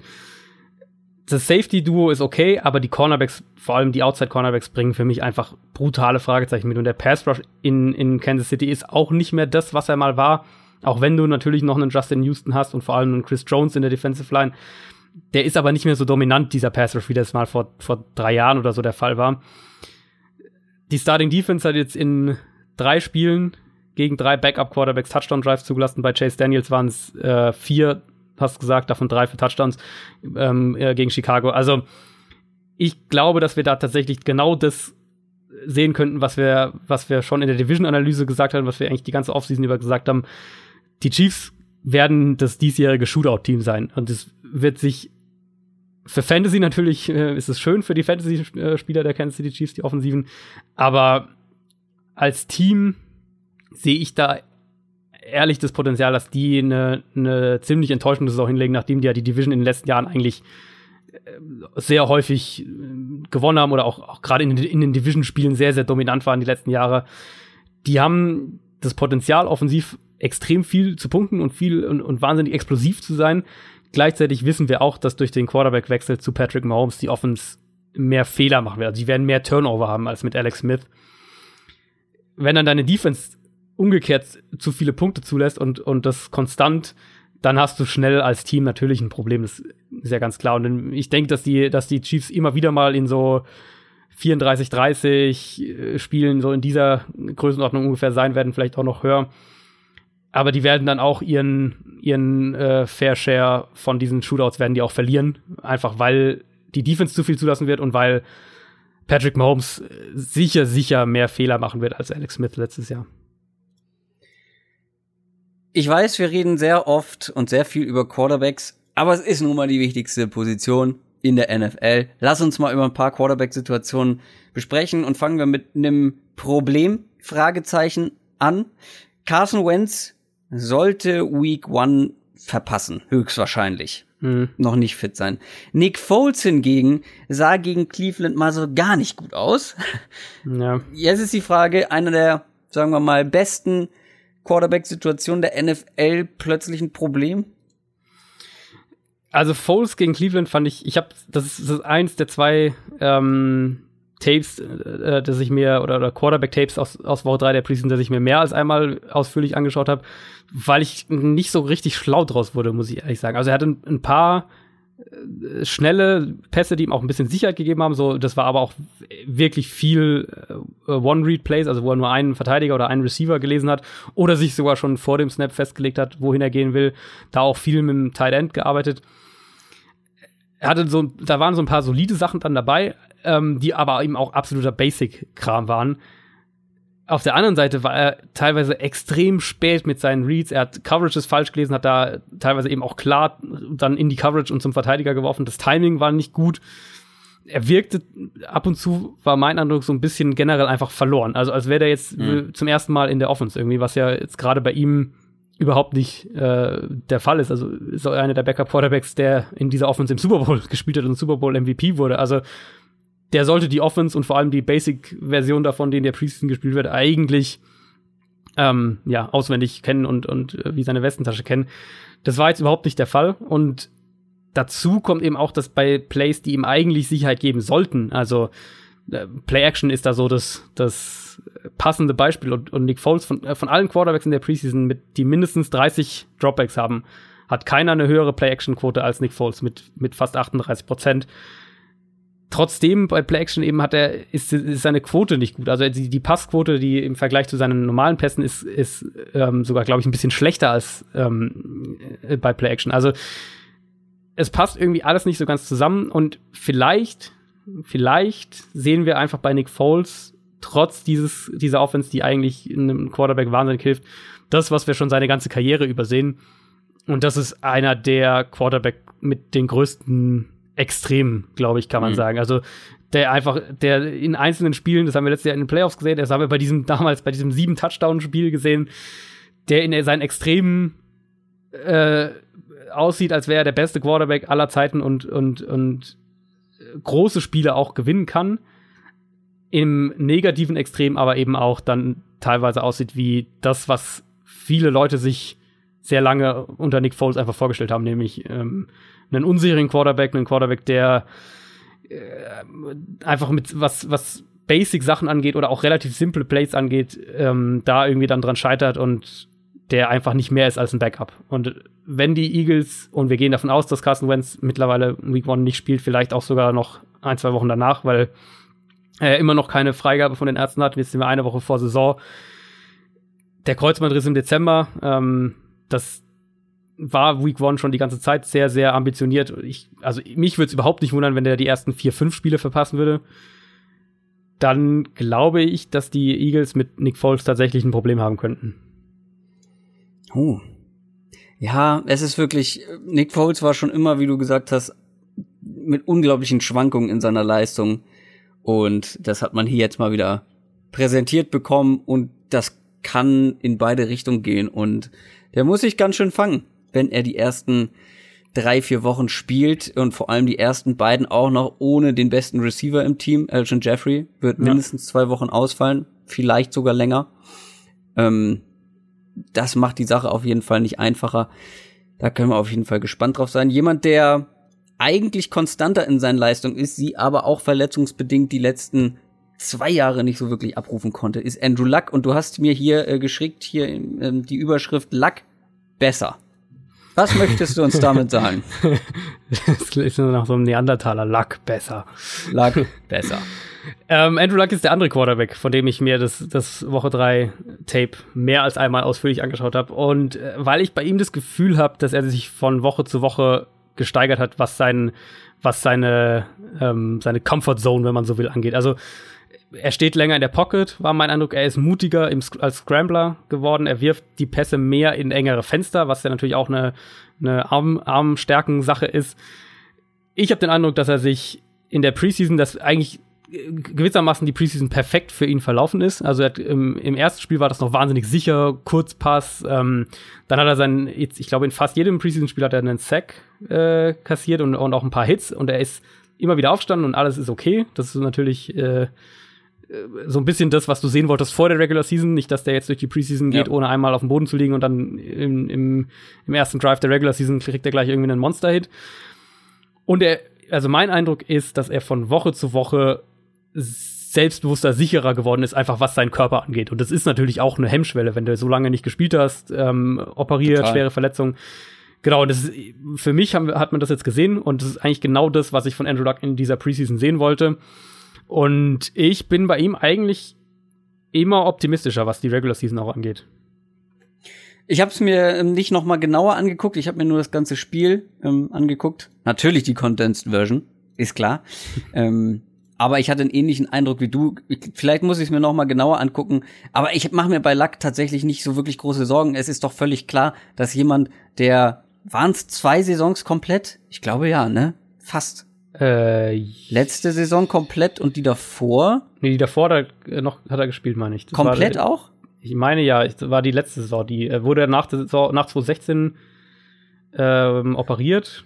Und dann. Ah, okay, es war in der Offseason die Operation, okay. Genau, und dann war es diese ähm, hier diese ganze Zeit die Wasserstandsmeldung. Ähm, ja, ja, ja. ja genau. Spielt er, spielt er nicht. Ähm, Aber trotzdem genau. ist es eine unglaublich lange Zeit und es ist doch klar, dass du da auch erstmal wieder so ein bisschen reinkommen musst. Ganz genau klar, für, ein, für einen Quarterback mit so viel Erfahrung ist es vielleicht ein bisschen wie Fahrradfahren, aber wenn du Ewigkeiten nicht auf dem Fahrrad gesessen hast, bist du vielleicht ein bisschen wackelig am Anfang. Ähm, mhm. Und vor allem bist du nicht so richtig sicher. Und diese Sicherheit kommt nur zurück, wenn du es dann wieder häufiger machst.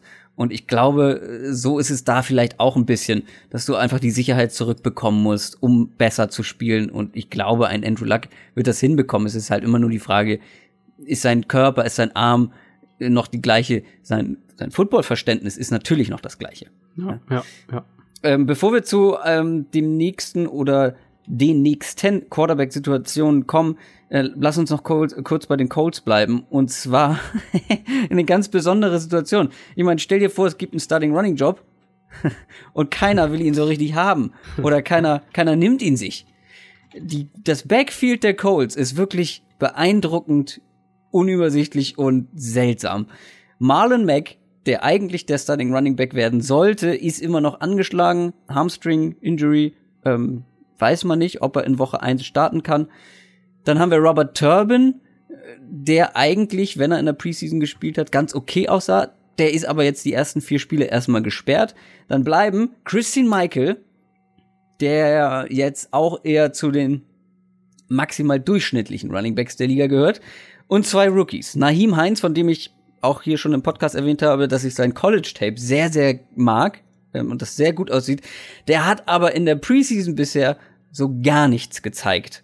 Ja. Ähm, hat in den Special Teams mehrere Fumbles gehabt, nicht als Running Back, aber im Special Team und Fumbles sind Gift. Das will kein NFL-Coach sehen. Und ich glaube, er hatte schon vier.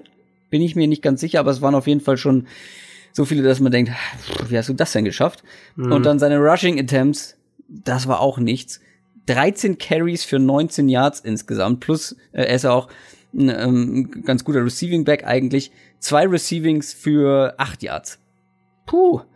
Äh, dann noch Jordan Wilkins, auch noch ein Rookie, hat auch nicht so viel besser ausgesehen. Bisher. Fandst du? Fandst du? Ja, doch besser ausgesehen schon. Ähm, sagen wir, was am unterm Strich rausgekommen ist nicht. Er sah besser aus als Nahim Heinz als als Runner auf jeden Fall. Ja. Er ist der bessere Runner von den beiden. Trotzdem war es jetzt nicht so, dass ich sage, okay, krass, das ist der, der Marlon Mack herausfordern könnte und das, der sollte jetzt auf jeden Fall Starter werden. Ähm, er hat Ansätze gezeigt, finde ich, das, was ich gesehen habe, ähm, besser als Nahim Heinz.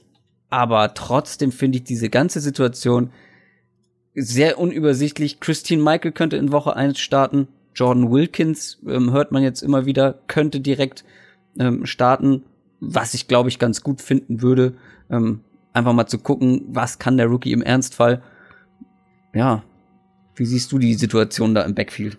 Also Jordan Wilkins hat ja das ähm, dritte Preseason-Spiel von Anfang an gespielt und der ist für mich auch derjenige, wo ich am ehesten sage, dass, also wenn ich jetzt mich auf einen festlegen würde äh, oder Ja. müsste, dann ist er's. Ähm, für mich ist er so ein bisschen eine gute Mischung. Also er ist ein, er, er ist, äh, er bringt dir was im Passspiel. Er hat, äh, es kann als Receiver eingesetzt werden. Und als Runner, ich habe mir ihn hab mir dann ein bisschen genauer mal angeschaut, weil das ja eben so, du weißt ja auch nicht genau, wann Marlon Mack wiederkommt. Und Marlon Mack ist für mich, oder ich habe ihn auch immer noch so ein bisschen mehr als diesen Home Run Hitter, diesen ähm, explosiven Back abgestempelt. Vielleicht sehen wir da auch schnell, dass, er, dass es ganz anders ist und dass er viel mehr noch drauf hat. Aber wenn, ich glaube, die, wenn die Colts jetzt nach ein bisschen nach einer, einer äh, Alternative oder, oder nach einem Vertreter ja natürlich erstmal suchen, dann wäre es für mich Jordan Wilkins, weil ich ihn auch als Running, als Runner eigentlich ganz gerne mag. Ich muss sagen, ich habe ihn im, im Draft-Prozess hatte ich ihn mir nicht angeschaut vorher. Das war einer, Ich der auch ich nicht gesehen hatte.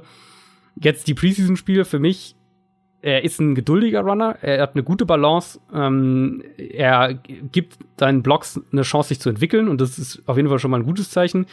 Die Reads, fand ich, haben soweit gepasst und eben, wie gesagt, er hat die Receiving Skills. Also, wir sprechen jetzt hier nicht von einem, von einem Megatalent, den die Colts da in der fünften Runde abgestaubt haben, aber ich glaube, dass der am ehesten derjenige sein kann, der den Colts ein bisschen einen, einen X-Faktor und ein bisschen äh, ein, ein anderes Element als die anderen Kandidaten im Backfield gibt und, und vor allem diese Vielseitigkeit gibt.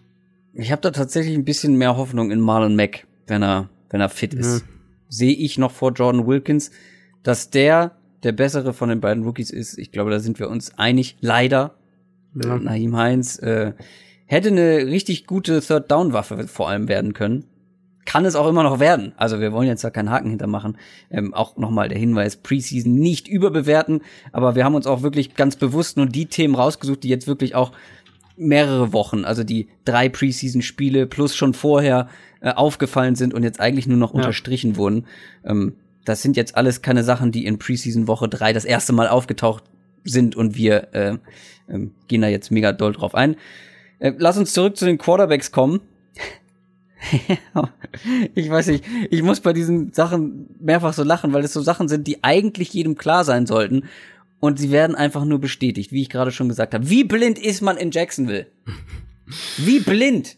Ja. Blake Bortles. Ich weiß, ich, äh, du bist eigentlich der Blake Bortles Hater ist vielleicht ein bisschen viel gesagt, aber der, der ihn sehr häufig hier von uns beiden kritisiert. Ich bin Ja. auch kein großer Fan von ihm, aber Woche drei hat's irgendwie noch mal so richtig unterstrichen. Der Typ ist die Inkonstanz in Person.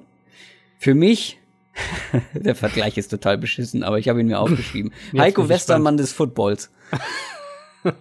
Da denkst du manchmal, du siehst ihn und der macht Dinge, wo du nicht für möglich gehalten hättest, dass der die drauf hat. Dann siehst du aber im nächsten Snap Dinge, wo du denkst, der hätte, das hätte ich ihm niemals zugetraut. Das eine positiv, das andere negativ. Also da ist so eine, jetzt auch in Woche drei, du hast mal einen Pass mitten in Traffic, punktgenau, auf die Nummer des Receivers. ähm, an den Punkt gebracht, wo ihn nur der Receiver fangen kann. Und im nächsten Snap denkst du, was machst du da? Er hat einen Falcons Defender im wahrsten Sinne umgeworfen mit einem seiner Pässe. der hat den abgeworfen. Ja. Guckt euch dieses Play mal an. Er wirft wirklich so einen richtigen Strahl raus und da steht ein Falcons Defender, der quasi nur noch den Arm dahin kriegt und wirklich rückwärts umfällt. Der hat einfach komplett diesen Verteidiger übersehen. Oh, und dann noch, ich glaube, ein paar Plays später, so ein hinter dem Rücken Shovel Pass, der fast intercepted wurde, wo du denkst, Alter, nimm doch einfach den Sack hin und mach mm. nicht so eine komische, weirde Aktion daraus. Also, das ist wirklich ich wiederhole mich, Inkonstanz in Person. Und das hat Woche drei wirklich noch mal so, so offenbart. Ja, es war, es war auch einfach genau das Gleiche. Also gegen die Falcons jetzt eben die Interception, die du angesprochen hast, die hatte er gegen Minnesota, hatte er ähm, eine Interception, glaube ich, die so zustande kam und mehrere Pässe, die noch auch hätten intercepted werden müssen, eigentlich wo er einfach Bälle über die Mitte wirft, weil er entweder den, den freien äh, Verteidiger, der da underneath steht, nicht lesen kann oder ihn auch nicht sieht oder was auch immer. Er hätte noch einen Pick haben müssen, weil er einen, einen langen Pass einfach äh, YOLO-mäßig in Double Coverage geworfen hat und dann eben den, den du gerade beschrieben hattest, wo er den Ball erst ewig hält und dann in letzter Sekunde doch noch wirft, hätte auch eine Interception sein können. Und das war alles im ersten Viertel. Das ist absolut verheerend erstmal und dann muss man sich natürlich auch überlegen, was ist denn Jacksonville für ein Team? Also die Jaguars haben vielleicht die beste Defense der Liga und sie sind darauf aufgebaut, dass sie oder darauf planen sie zumindest, so wie sie den Kader zusammengestellt haben, dass sie mit dem Run-Game Spiele bestimmen können. Das bedeutet im Umkehrschluss, du brauchst Bortles krasse Hochs, die er ja teilweise hat. Zum Beispiel diese drei, drei Wochen da ähm, letzte Saison gegen Saisonende, drei, drei Spiele am Stück waren das, glaube ich. Ja. Die brauchst du nicht, wenn du im Gegenzug diese brutalen Lows, die er eben hat, auch nicht bekommst. Also du brauchst einen, einen eigentlich einen, einen klassischen Game Manager und der Begriff wird ja oft auch einfach viel zu negativ verwendet. Das ist eigentlich per se erstmal nicht unbedingt was Schlechtes. Der wäre ideal für Jacksonville, weil du dann einen Spieler hast, der deiner Defense quasi eine Chance gibt, Spiele zu gewinnen, was klar dein bester Mannschaftsteil ist und so ein bisschen das Run-Game mehr kom kom komplettiert oder, oder ergänzt oder wie auch immer, als äh, dass was er, dein zweitbester Bereich genau, genau was dein zweitbester Bereich ist, als dass er irgendwie manche Spiele dir vielleicht gewinnt, aber dir eben zu viele auch verliert. Und deswegen habe ich nie ja. verstanden, warum sie Bridgewater nicht zumindest als Backup in der Free Agency irgendwie geholt haben, warum sie Bottles da überhaupt keinen Konkurrenten gemacht haben. Bridgewater wäre perfekt gewesen für das Team in meinen Augen. Jetzt ist er weg, wie wir jetzt seit, seit äh, ein paar Minuten wissen. Der Punkt bei den Jaguars ist eben, Titelfenster in der NFL sind einfach wahnsinnig klein. Und wenn man sich die Verträge anschaut von, von Ramsey, von Miles Jack, von Yannick Ngakwe, wenn man sich anschaut, dass Calais Campbell, ich glaube, jetzt bald äh, 32 oder 33 sogar schon wird, ich glaube 32, das Titelfenster von den Jaguars, glaube ich, kann man ungefähr sagen, das aktuelle Titelfenster ist für die nächsten zwei Jahre geöffnet. Also die Saison jetzt und die Saison danach. Warum davon eins mit Blake Bortles so aufs Spiel setzen? Das verstehe ich einfach nicht. Ja, deswegen meine, meine Headline, wie blind ist man in Jacksonville, ja. weil das ist jetzt kein neues Problem. Nee. Diese und, Inkon und es setzt sich eben genauso fort und jetzt hast du ja keinen, äh, jetzt hast du, jetzt hast du quasi keine Möglichkeit mehr, was zu machen. Also Bridgewater, ein Trade für Bridgewater. Ähm, die Saints haben jetzt, das haben wir jetzt auch gerade, es kam jetzt auch gerade rein, äh, einen Drittrunden-Pick abgegeben ähm, hatte ich vorhin, glaube ich, noch nicht gesagt. Nur ein Dr Drittrunden-Pick? Ist auf jeden Fall die erste Information, ja. Wundert mich auch ein bisschen. relativ günstig. Ist relativ günstig, aber hängt das sicher natürlich auch mit der Vertragssituation zusammen, dass man ja danach langfristig binden muss. Ja. Aber einen Drittrunden-Pick jetzt abzugeben anstelle der Jaguars, Bridgewater ja. mit dem Deal ja. zu nehmen, den er jetzt hat, wo er irgendwie, ich glaube, eine Million garantiert hat und, und maximal irgendwie sechs Millionen, und dir dann nach der Saison dich von Bortles zu trennen und, und Bridgewater langfristig zu binden, das wäre äh, quasi also, perfektes ja, Szenario gewesen. Aber ja, da haben wir, das haben wir schon öfter thematisiert. Ja. Es ist leider, äh, wird leider nicht mehr Realität, wie nee. wir seit heute Abend wissen. Bevor wir nochmal zu so ein paar einzelnen Spielern kommen, die wir ganz gut fanden, wo wir uns, ähm, wo wir positiv überrascht waren, lass uns noch schnell nochmal über die Jets reden. Wir haben schon häufiger ja, vermutet. Ähm, du hast jetzt aufgeschrieben hier, Donald startet Week One. Genau, das ist jetzt äh, ja auch bestätigt. Der, der Bridgewater Trade ist natürlich die Bestätigung und ich äh, meine gesehen zu haben, dass die Jets sogar schon offiziell gesagt haben. Für mich ich war nach, nach ähm, wieder ein kleiner Blick hinter die Kulissen. Wir hatten eigentlich schon überlegt, ja letzte Woche auch ein paar Preseason-Takes zu machen. Und da hatte ich mir noch notiert, ich glaube nicht, dass Donald schon äh, soweit ist, oder ich bin zumindest skeptisch. Ich sehe ihn nicht so weit vorne, wie jetzt, ähm, wie er teilweise gemacht wird, weil ich den Eindruck hatte, dass er, dass ihm viel durch Scheme geholfen wird und dass er, dass er einfach relativ simple Game-Scripts hatte, die ersten zwei Spiele, die ihn haben auch gut aussehen lassen. Das dritte Spiel, das dritte Preseason-Spiel jetzt, was er ja auch gegen die Giants von Anfang an gespielt hat, also eben auch gegen die Giants Defensiv-Starter, die halt gespielt haben, das hat für mich wirklich meine Meinung noch mal ein bisschen geändert, weil da waren äh, vor allem der erste Drive, der ähm, dann auch mit einem Touchdown geendet hat, der war absolut sehenswert. Wer den nicht, wer den nicht gesehen hat, wirklich Empfehlung, den noch mal anschauen. Da, das sah, das war ein super Mischung aus Run Game und, und Passspiel. Das waren zwei lange Third Downs, die Donald, Donald ähm, in, in First Downs verwerten konnte. Einer per Pass, eins per Scramble. Das sah für mich wirklich aus wie der Drive von einem NFL Quarterback und eben auch mehr als diese, dieses sehr, sehr auf kurze, sichere Pässe ausgelegte Spiel, was er, was eben in den ersten zwei Wochen so dominant war. Das war mehr. Also da hat man wirklich mehr gesehen. Ich schätze mal, dass dieser, dieser Auftritt in Woche drei der Preseason auch einen Ausschlag gegeben hat, warum die äh, Jets Bridgewater jetzt getradet haben. Gut, wir haben sowieso erwartet, dass Bridgewater noch getradet wird, aber na Ja. klar, die Leistung war auf jeden Fall ein Mitgrund zu sagen, Absolut, okay, ja. let's go. Dann lass uns noch mal über, wir haben jeder zwei Spieler, du ein Spielerkollektiv rausgesucht, ähm, die so ein bisschen under the radar einen richtig guten Eindruck gemacht haben. RG3 bei dir. Ja, das hatten wir, glaube ich, einmal thematisiert. Ich glaube, in der allerersten ähm, Folge oder sogar nach dem Hall of Fame Game. Das fand ich sehr überraschend. Also ich muss ehrlich sagen, ich habe, ich bin ein bisschen davon ausgegangen, dass, dass die NFL-Karriere von, von Robert Griffin mehr oder weniger vorbei ist und dass es sicher nicht im, im Ravens-Kader stehen wird dann für die Saison. Jetzt fand ich aber, sah der echt okay aus. Also er bewegt sich gut. Ich finde, er sieht sicher aus im Passspiel. Er, er wirft da war jetzt auch nicht das, die wahnsinnig, ähm, die wahnsinnig vielen spektakulären, anspruchsvollen Pässe dabei, aber er wirkt sicherer, als ich ihn davor noch in Erinnerung hatte aus seinen, aus den letzten Auftritten, ähm, gerade da in, in Cleveland dann ja auch noch. Ich glaube, dass der zum einen, zumindest als Backup, vielleicht ein bisschen Wert hat. Ich hätte ihn zum Beispiel in, in Seattle gesehen, die haben jetzt gerade für Brett Hundley getradet, aber so in die Richtung, vielleicht Carolina auch ein Team, das auch einen mobilen Quarterback hat. Und vielleicht würde ich auch gar nicht unbedingt ausschließen, weil ähm, Lamar Jackson jetzt im dritten Preseason-Spiel sah er mal ein bisschen besser aus als Passer, aber insgesamt in der Preseason doch sehr inkonstant als Passer noch aufgetreten ist. Dass die Ravens vielleicht sogar sagen, der ist, wir wollen Lamar Jackson auf keinen Fall spielen lassen dieses Jahr. Und dann ist es uns das auch wert, dass Robert Griffin den, den quasi den dritten Quarterback-Platz noch bekommt und dass, falls Flacco sich verletzen sollte oder irgendwas passieren sollte, dass wir erstmal noch Griffin reinstellen können, bevor Lamar Jackson dann spielen muss.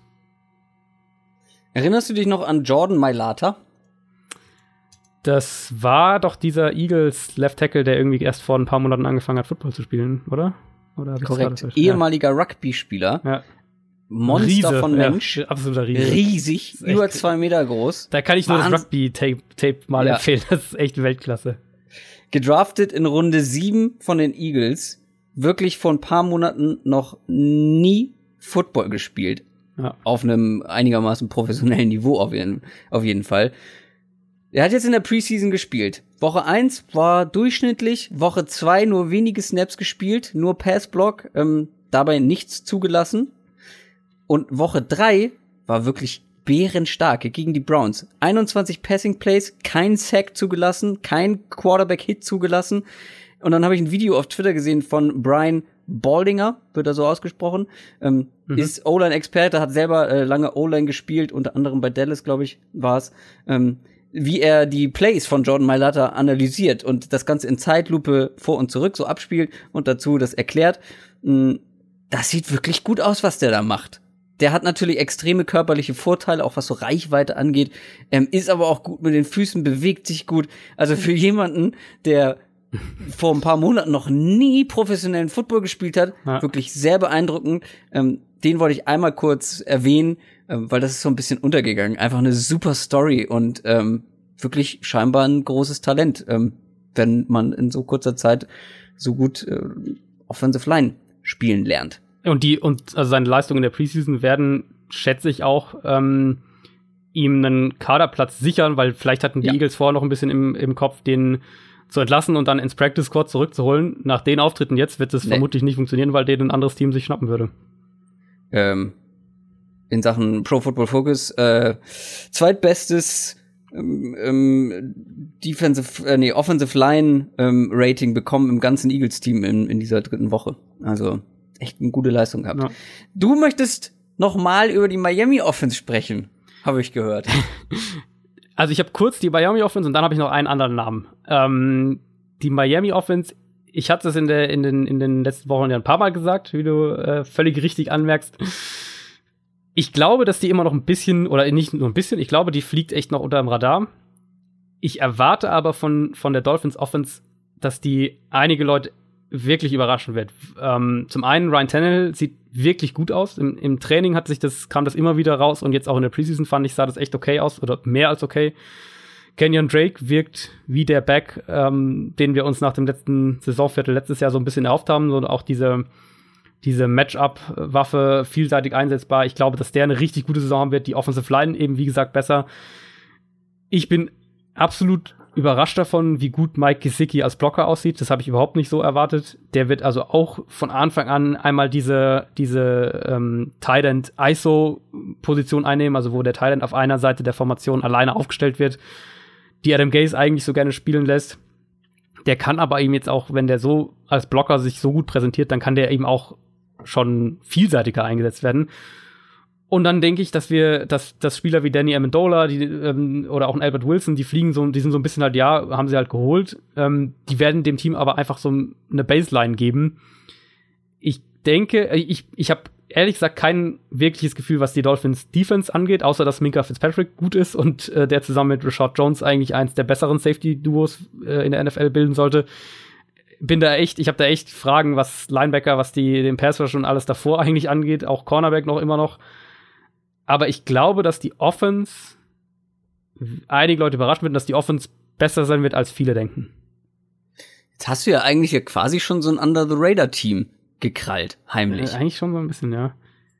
Ich würde meinen letzten kleinen Under-the-Radar-Breakout-Kandidaten überspringen und den zu dem Team packen, dem er angehört, weil darüber sprechen wir noch. Dann das möchtest ja, du noch einen einschieben? Also ne? einen, einen, einen hatte ich nur auf der Liste. Einen, das war jetzt kein. Einen hat er noch. Einen habe ich noch.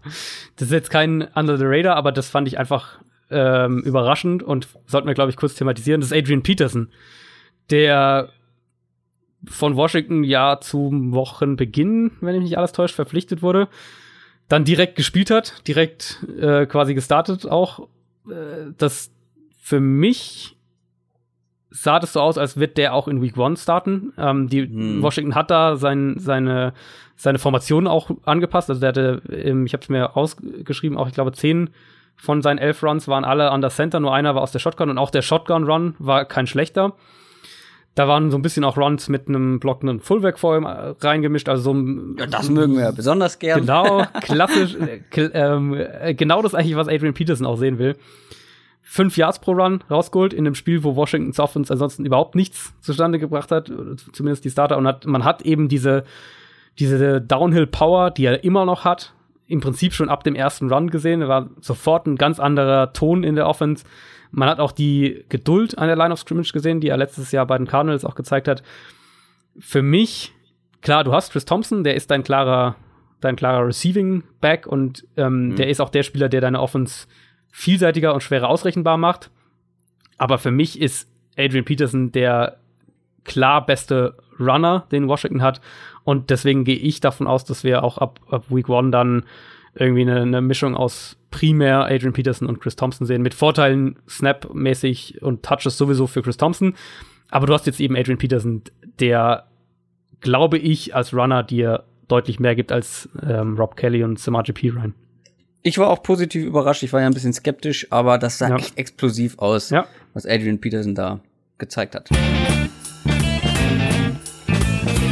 NFL Preview. Guck mal, jetzt kommen die Under the Radar Teams, die ja Under the Radar sind, äh, wieder ein bisschen kurz. Ähm, Wir drücken ein bisschen aufs Gaspedal, aber diese, wir haben insgesamt drei Teams, wollen wir auf jeden Fall noch mal kurz thematisieren, bevor die Saison losgeht.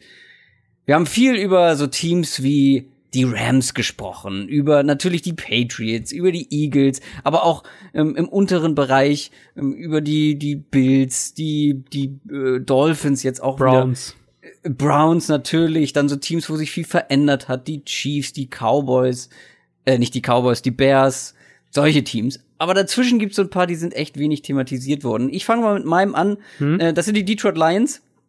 Warum wurde so wenig über sie gesprochen? Ich bin der Meinung, weil es langweilig war. Tut mir leid. Also nicht im negativen Sinne, sondern es gab keine krassen Free Agency Signings wie bei anderen Team, Teams. Dann gab es keinen super aufregenden Draft wie bei anderen Teams. Die haben sich da still und heimlich ein richtig solides Gerüst äh, zusammengebastelt. Vor allem offensiv, finde ich. Ähm, waren die letzten Jahre eines der schlechtesten Running Teams der Liga. Das wurde ganz klar adressiert. Man hat mit Frank Ragnow den wohl besten Center im Draft geholt. Ähm, dann hat man sich Carrion Johnson in Runde 2 geholt, sogar äh, hochgetradet für ihn. Und man hat sich einen Fullback in Runde 7 geholt. Da wäre ich schon ganz aufgeregt, weil ich das, weil ich das extra nochmal hier dick aufgeschrieben habe. Fullback haben sie sich geholt. Also es deutet alles sehr darauf hin, das Running Back, äh, das Running Game zumindest wieder existent zu machen mhm. bei den Lions. Und das ähm, wird auch für Entlastung für das Passing Game sorgen, weil wenn du ein Team hast, was nur passen kann, ähm, dann weiß die Defense das auch, wenn das Running Game einfach nicht gefährlich ist. Defensiv gibt's natürlich noch ein paar Löcher. Ähm, zweiter Cornerback, Linebacker, Pass Rush ist so ein, Pass Rush, so ein Fragezeichen. Ja, ähm, trotzdem erwarte ich eine richtig solide Saison von den Lions, weil die einfach dieses Gerüst haben, was steht. Vor allem, du hast eins der besten Receiving Trios der Liga mhm, ja. mit äh, Golden Tate, Marvin Jones und Kenny Golladay. Du hast ein überdurchschnittlichen Quarterback, der jetzt nicht, vielleicht nicht zur Elite gehört, aber Jahr für Jahr gute Leistung eigentlich bringt und dem das verbesserte Running Game auf jeden Fall helfen wird. Ähm, und das wird besser sein. Da bin ich mir ziemlich sicher, du hast mit LaGarrett Blunt einen soliden First und Second Down und Goal Line Back, ähm, ein, Theo Riddick als Receiving Back und Carrion Johnson, der eigentlich alles kann und vielleicht früher oder später das komplette Backfield für sich alleine beansprucht. Ähm, und du hast die Line, du hast die Offensive Line verbessert. Ähm, Zitat von unseren guten Freunden von Pro Football Focus, die beste Line, die Stafford jemals hatte. Ich glaube, die Lions werden, wie gesagt, eine sehr solide Saison haben. Das Hauptproblem neben den Löchern in der Defense sehe ich in der Stärke der Division. Ich glaube, das habe ich auch schon in unserer Analysefolge zur NFC North gesagt. Die Division ist unglaublich stark. Und da könnten es die Lions schwer haben. Und mich würde es tatsächlich nicht mal wundern, wenn die Lions in der Division letzter werden. Mich würde es aber auch nicht wundern, wenn sie. Oh ja, jetzt muss ich aufpassen. jetzt bin ich gespannt. Ah, doch, mich würde es überraschen, wenn sie Zweiter werden. Ja, eigentlich, eigentlich schon. Also man, man kann, glaube ich, einen, ähm, argumentieren, dass die Lions insgesamt in der Summe das komplettere Team haben als die Packers aber die Packers haben sich in ihren ganzen Schwachstellen deutlich verbessert, gerade was Cornerback angeht, wenn wir da jetzt ähm, so Spieler, die wir jetzt noch nicht genannt haben, der Jerry Alexander zum Beispiel sah jetzt in der Preseason echt im letzten Spiel gut aus, Josh Jackson. Josh Jackson, oh, also, oh dann wurde ja der zweite Pick Six, wurde ihm ja. zurückgepfiffen. Ja, oh, habe ich mich geärgert. Also die, die Packers, klar, junge Cornerbacks werden auch immer ein bisschen Zeit brauchen, oder meistens zumindest, ist ein neues Scheme und alles defensiv, aber Green Bay wird defensiv deutlich besser sein und ähm, die Offense da kommen, da sind Fragezeichen. Also die, du hast gesagt, die Lions eins der besten Receiver-Trios in der NFL. Ähm, die Packers bringen da viel mehr Fragezeichen mit. Also das heißt Devante Adams. Nee, wir wollen über die Lions das, reden. nicht über also, die Packers. Hast du ja recht, hast du ja recht. so funktioniert das Spiel nicht. Sonst reden wir schon wieder über ein anderes Team. Ja, eben. Ähm, ja, aber also die Lions haben irgendwie ein komplettes, relativ komplettes Team, offensiv zumindest, aber ich sehe eben nicht, wo sie sich so richtig von anderen Teams absetzen. Und ein ja. Punkt könnte die Offensive Line sein. Also da stimme ich auch voll zu, dass es die beste Line ist, die Stafford bisher hatte, mit Frank Ragnow jetzt noch dabei, der Guard und Center spielen kann, vermutlich jetzt auf Left Guard starten wird. Also die Line sollte mindestens, ich sag's mal, mindestens Top 10 und eigentlich glaube ich sogar noch weiter oben anzusiedeln sein im Laufe dieser Saison. Ich halte recht viel von Matthew Stafford, also ich sehe da auch ähm, die, das Potenzial für Top 8 und mehr Quarterback da. Also mhm. der ist teilweise hat er ja auch, mhm. der ist nicht der konstanteste, aber teilweise hat er ja auch einfach unfassbare Spiele. Für mich fällt äh, der Case für die Lions einfach mit dem Pass Rush. Also ich sehe nicht, wie die und das war ja jetzt auch in der Preseason schon wieder ein großes Thema und auch wieder nicht überbewerten, aber es, es ist und bleibt einfach ein Thema. Ich sehe nicht, wie Detroit einen konstanten Pass Rush produziert mit dem, mit den Spielern, die sie aktuell haben. Jetzt mag das Scheme dann von Matt Patricia auch weniger darauf ausgelegt sein, dass du die Line of Scrimmage im Pass Rush dominierst, sondern eher dieses, was wir aus New England kennen, äh, Gap Control, die Line of Scrimmage quasi kontrollieren, ohne sie zu dominieren, dass du eben ne, so hier und da immer wieder mal Completions zulässt und, und Runs, aber nie ähm, nie oder möglichst wenige Big Plays und vor allem dann in der Red Zone eben stark bist. Ich tue mich schwer damit noch zu sehen, wie das, wie das mit dem Pass Rush in Detroit funktioniert, auch wenn ich die Secondary und gerade einen, einen äh, Darius Slade zum Beispiel sehr, sehr mag. Aber die, also ich glaube, dass die Lions defensiv unterm Strich gerade in der NFC zu schwach aufgestellt sind. Es könnte ein Jahr werden, was, wie gesagt, durchschnittlich wird, aber das nächste Jahr, man kann auf diesem Gerüst halt sehr gut aufbauen, glaube ja, ich. Ähm, ja. Und dann können wir die nächsten Jahre, kann man, glaube ich, sehr positiv entgegenblicken. Als Lions-Fan. Kommen wir zu einem Team, das hast du dir ausgesucht. Ich bin der Meinung, über das Team wurde gar nicht so wenig gesprochen, aber du willst es noch mal hervorheben. Ja, aber ich glaube, dass wir in der Regular Season vielleicht auch nicht mehr so viel über die sprechen werden. Das sind äh, die, uh. die Tampa Bay Buccaneers, die witzigerweise einige Parallelen ähm, zu Detroit haben. Und äh, ist einmal auch die, die fehlende Konstanz im Run-Game ist sicher ein Faktor bei den, bei den Bucks. Deswegen haben sie sich ja jetzt auch von Doug Martin, der vielleicht der inkonstanteste Running Back der letzten fünf Jahre in der NFL ist, getrennt. Sie haben auch eines der besten Receiver-Trios in der NFL mit Mike Evans natürlich, dann ähm, Chris Godwin, der denke ich primär dann als zweiter Outside-Receiver starten wird und Deshaun Jackson, den sie, so sieht's aus, in den Slot umschieben äh, äh, werden. Da bin ich extrem gespannt drauf, weil ich glaube, dass Deshaun Jacksons Geschwindigkeit im Slot den Bucks mehr bringen wird als, ähm, als, als Outside Receiver. Einfach weil Deshaun, äh, ähm, Deshaun Jackson ist extrem schnell und er schafft Separation von seinen Spielern auch immer noch jetzt in, ähm, oder auch nach wie vor. Aber James Winston ist eben einfach kein guter Deep Passer. Das hat sich jetzt über die letzten Jahre wirklich, ja, festgesetzt. Ich denke, dass er im Slot wertvoller sein wird und dass Winston ihn da auch besser und effektiver einsetzen wird. Und dann haben wir eben die Situation, dass die Bucks theoretisch eins der besten Tight End Duos in der NFL haben sollten, würde ich vermuten. Also ähm, mhm. Cameron Braid ist ein Spieler, den den Winston sehr mag, mit dem er auch einen guten einen guten eine gute Connection hat und OJ Howard ist eigentlich unglaublich talentiert. Der hat auch alle Mittel, um einer dieser dieser Matchup Tight Ends zu werden. Ähm, wurde letztes Jahr eben trotzdem vor allem in der Red Zone viel zu wenig getargetet, also da viel zu wenig Targets bekommen im Passspiel. Ich erwarte mir eigentlich eine Offense, die, was das Waffenarsenal angeht, also Titans, Receiver und auch Running Back. Also Peyton Barber, auch so ein Spieler, den wir jetzt eben nicht genannt haben, der in der Preseason extrem überzeugt hat, jetzt auch gerade in, in Woche drei wieder. Und im Vergleich zu Ronald Jones. Und vor allem im Vergleich zu Ronald Jones, der dann immer noch ein netter ähm, Home Run-Hitter sein kann, der im, im, vierten Viertel ein paar mehr Snaps sieht und vielleicht gegen eine müdere Defense dann ähm, hier und da mal einen langen Run auch hinkriegt. Das, das, äh, das Potenzial dazu hat er ja ohne Frage. Dass die Bucks, was die Waffen angeht, eigentlich eins der stärksten Teams wirklich in der ganzen NFL sein sollten. James Winston auch in den letzten, in der letzten Saison sich deutlich verbessert. Das war seine beste Saison und, und für mich auch so ein bisschen gezeigt, dass er eben mehr sein kann, dass er dieser, dieser Franchise-Quarterback auch sein kann, wenn er das jetzt, diese Leistung auch konserviert, gerade was, was Accuracy angeht, was Turnover angeht, was ähm, First-Down-Pässe angeht. Da war wirklich fast überall waren das Karriere-Bestwerte bei ihm. Ähm,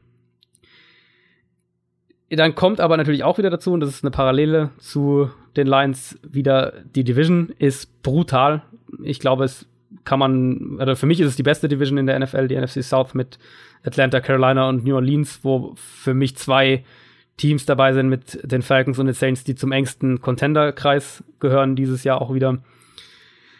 Und eben die Frage nach der Defense. Also auch ähnlich wie bei den Lions, äh, bei Tampa Bay der Pass Rush, Riesenthema. Die Bucks äh, vom Scheme her verlassen sich mehr auf ihren Vier-Man Pass Rush, weniger Blitzing. Das war über die letzten Jahre eine absolute Katastrophe, weil der Pass Rush individuell so schlecht war und die Defensive Line einfach nicht gut genug war, um das Scheme so umzusetzen.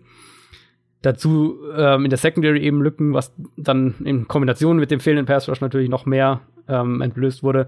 Jetzt bei der Secondary habe ich echt immer noch einiges an Fragen. Da bin ich nach wie vor überhaupt nicht überzeugt. In die Defensive Line haben sie sehr, sehr investiert. Jason Pierre-Paul, ähm, Vida Weyer natürlich in der ersten Runde, haben sie Bo Allen geholt, sie haben Mitch Unrein geholt, ähm, Vinnie Curry natürlich geholt aus Philadelphia. Ich frage mich ein bisschen, ob die Bucks nicht äh, mit den Investitionen, gerade JPP und Vida Weyer auch, Bo Allen sowieso, ob die mit den Verpflichtungen nicht zwar ihre in, in der Run-Defense deutlich besser geworden sind, aber in der, im, im Pass-Rush immer noch Probleme haben werden nächstes Jahr. Und wenn das der Fall ist, dann wird die Defense auch nächstes Jahr wieder, ja, wieder Probleme haben. Ich tue mich auch schwer mit dem Play-Calling von Dirk Kötter. Das sieht in der Preseason aktuell, fand ich jetzt gerade im dritten Spiel besser aus, ähm, wo der Offensive Coordinator die Plays zum Teil zumindest, oder ich glaube sogar ganz gecallt hat. Also die Bucks sind so ein bisschen ein Team mit Licht und Schatten werden aber, glaube ich, in der Saison schnell unterm Radar fliegen, einfach weil sie die Saison natürlich mit Ryan Fitzpatrick beginnen durch die Winston-Sperre ein extrem schweres Startprogramm haben und für mich der heißeste Kandidat auf den ersten Headcoach-Wechsel diese Saison sind. Oha. Oha. Das war sehr ausführlich. Ich glaube, da brauche ich nichts weiter hinzuzufügen. Ähm, auch hier sehe ich ein relativ solides Grundgerüst. Hm. Schauen wir mal wie die Bugs abschneiden werden. Und dann haben wir noch eins, wo wir uns geeinigt haben, weil wir die beide so als Under the Radar Team haben. Ja. Es wird wirklich wenig über die Denver Broncos gesprochen. Und das ist eigentlich überraschend, weil da hat sich viel getan. Vor allem wurde einfach mal ein neuer Quarterback installiert in Case Keenum. Ich werde aber zu Beginn, bevor du dir die Broncos vornimmst, einmal meinen kleinen Breakout-Kandidaten mhm. noch ähm, hervorheben. Das ist Cortland Sutton.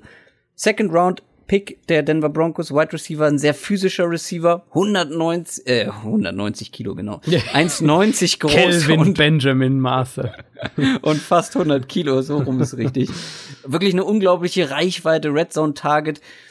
Quasi ein guter Tight End Ersatz für die Red Zone auch, weil da sind die Broncos jetzt nicht so optimal aufgestellt man hat ihm immer nachgesagt, das ist so ein bisschen, so ein bisschen Mangel an Explosivität. Das hat man bisher auf dem Feld aber nicht gesehen. Sah super im Trainingcamp aus. Seine Teamkollegen nennen ihn schon äh, Megatron Junior. Oder auch potenzieller Rookie of the Year. Das ist natürlich Quatsch, weil wir wissen alle, dass Saquon Barkley das wird.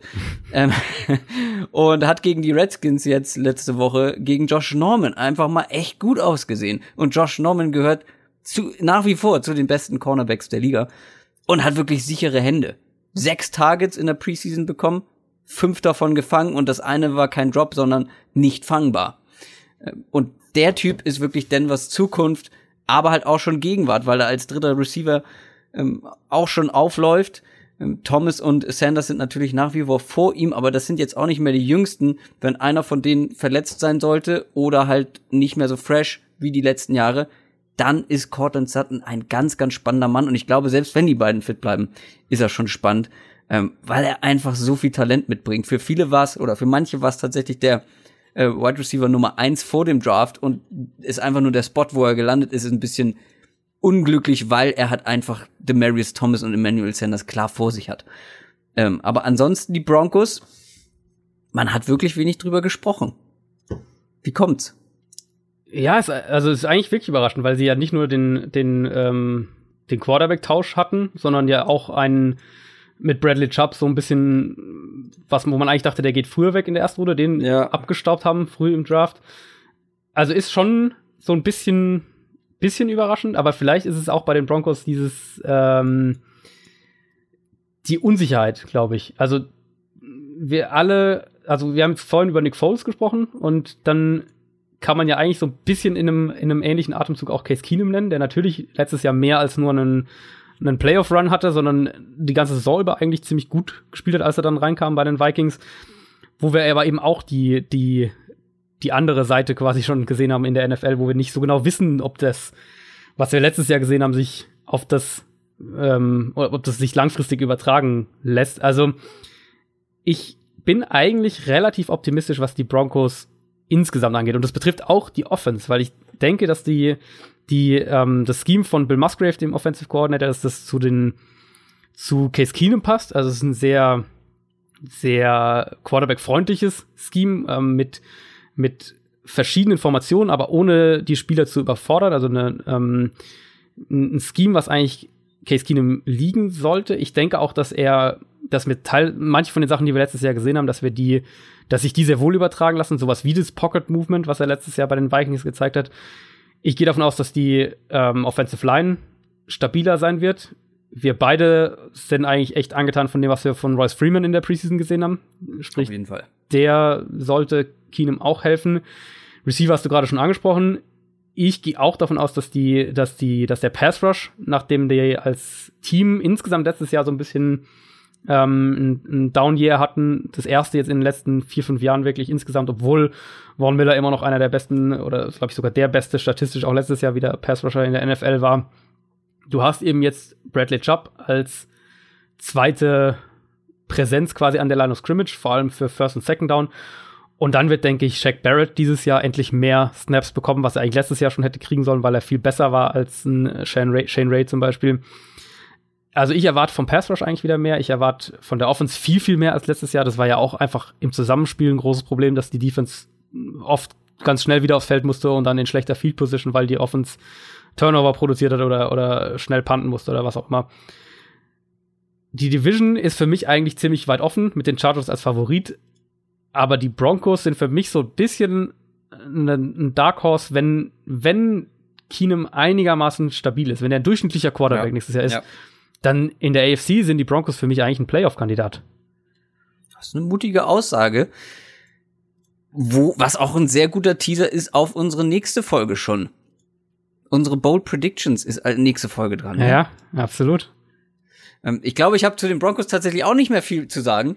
Ähm, du hackst da schon immer einiges ab und äh, aber das ist gar nicht so schlimm, weil ähm, ich bin ähnlicher Meinung, dass die Broncos ja, ich bin natürlich können sie in die Playoffs kommen, aber ich bin noch etwas skeptisch, was Case Keenum tatsächlich angeht.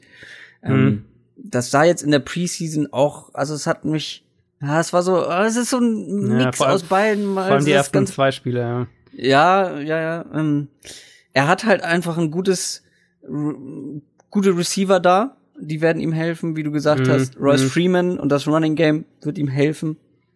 Trotzdem, ich bin nicht der größte Case Keenum Believer und ich glaube, die Saison wird sehr an seine Leistung gebunden sein. Ja, ja, Trotzdem haben sie sich verbessert auf Quarterback absolut. im Vergleich zum letzten Jahr. Was und das nicht wird schwer schon mal, war, aber, aber das war nicht sich, schwer, aber Sie haben sich deutlich verbessert, ja. Und das wird die ganze Mannschaft natürlich besser machen, plus die Verbesserungen, die wir jetzt gerade angesprochen haben.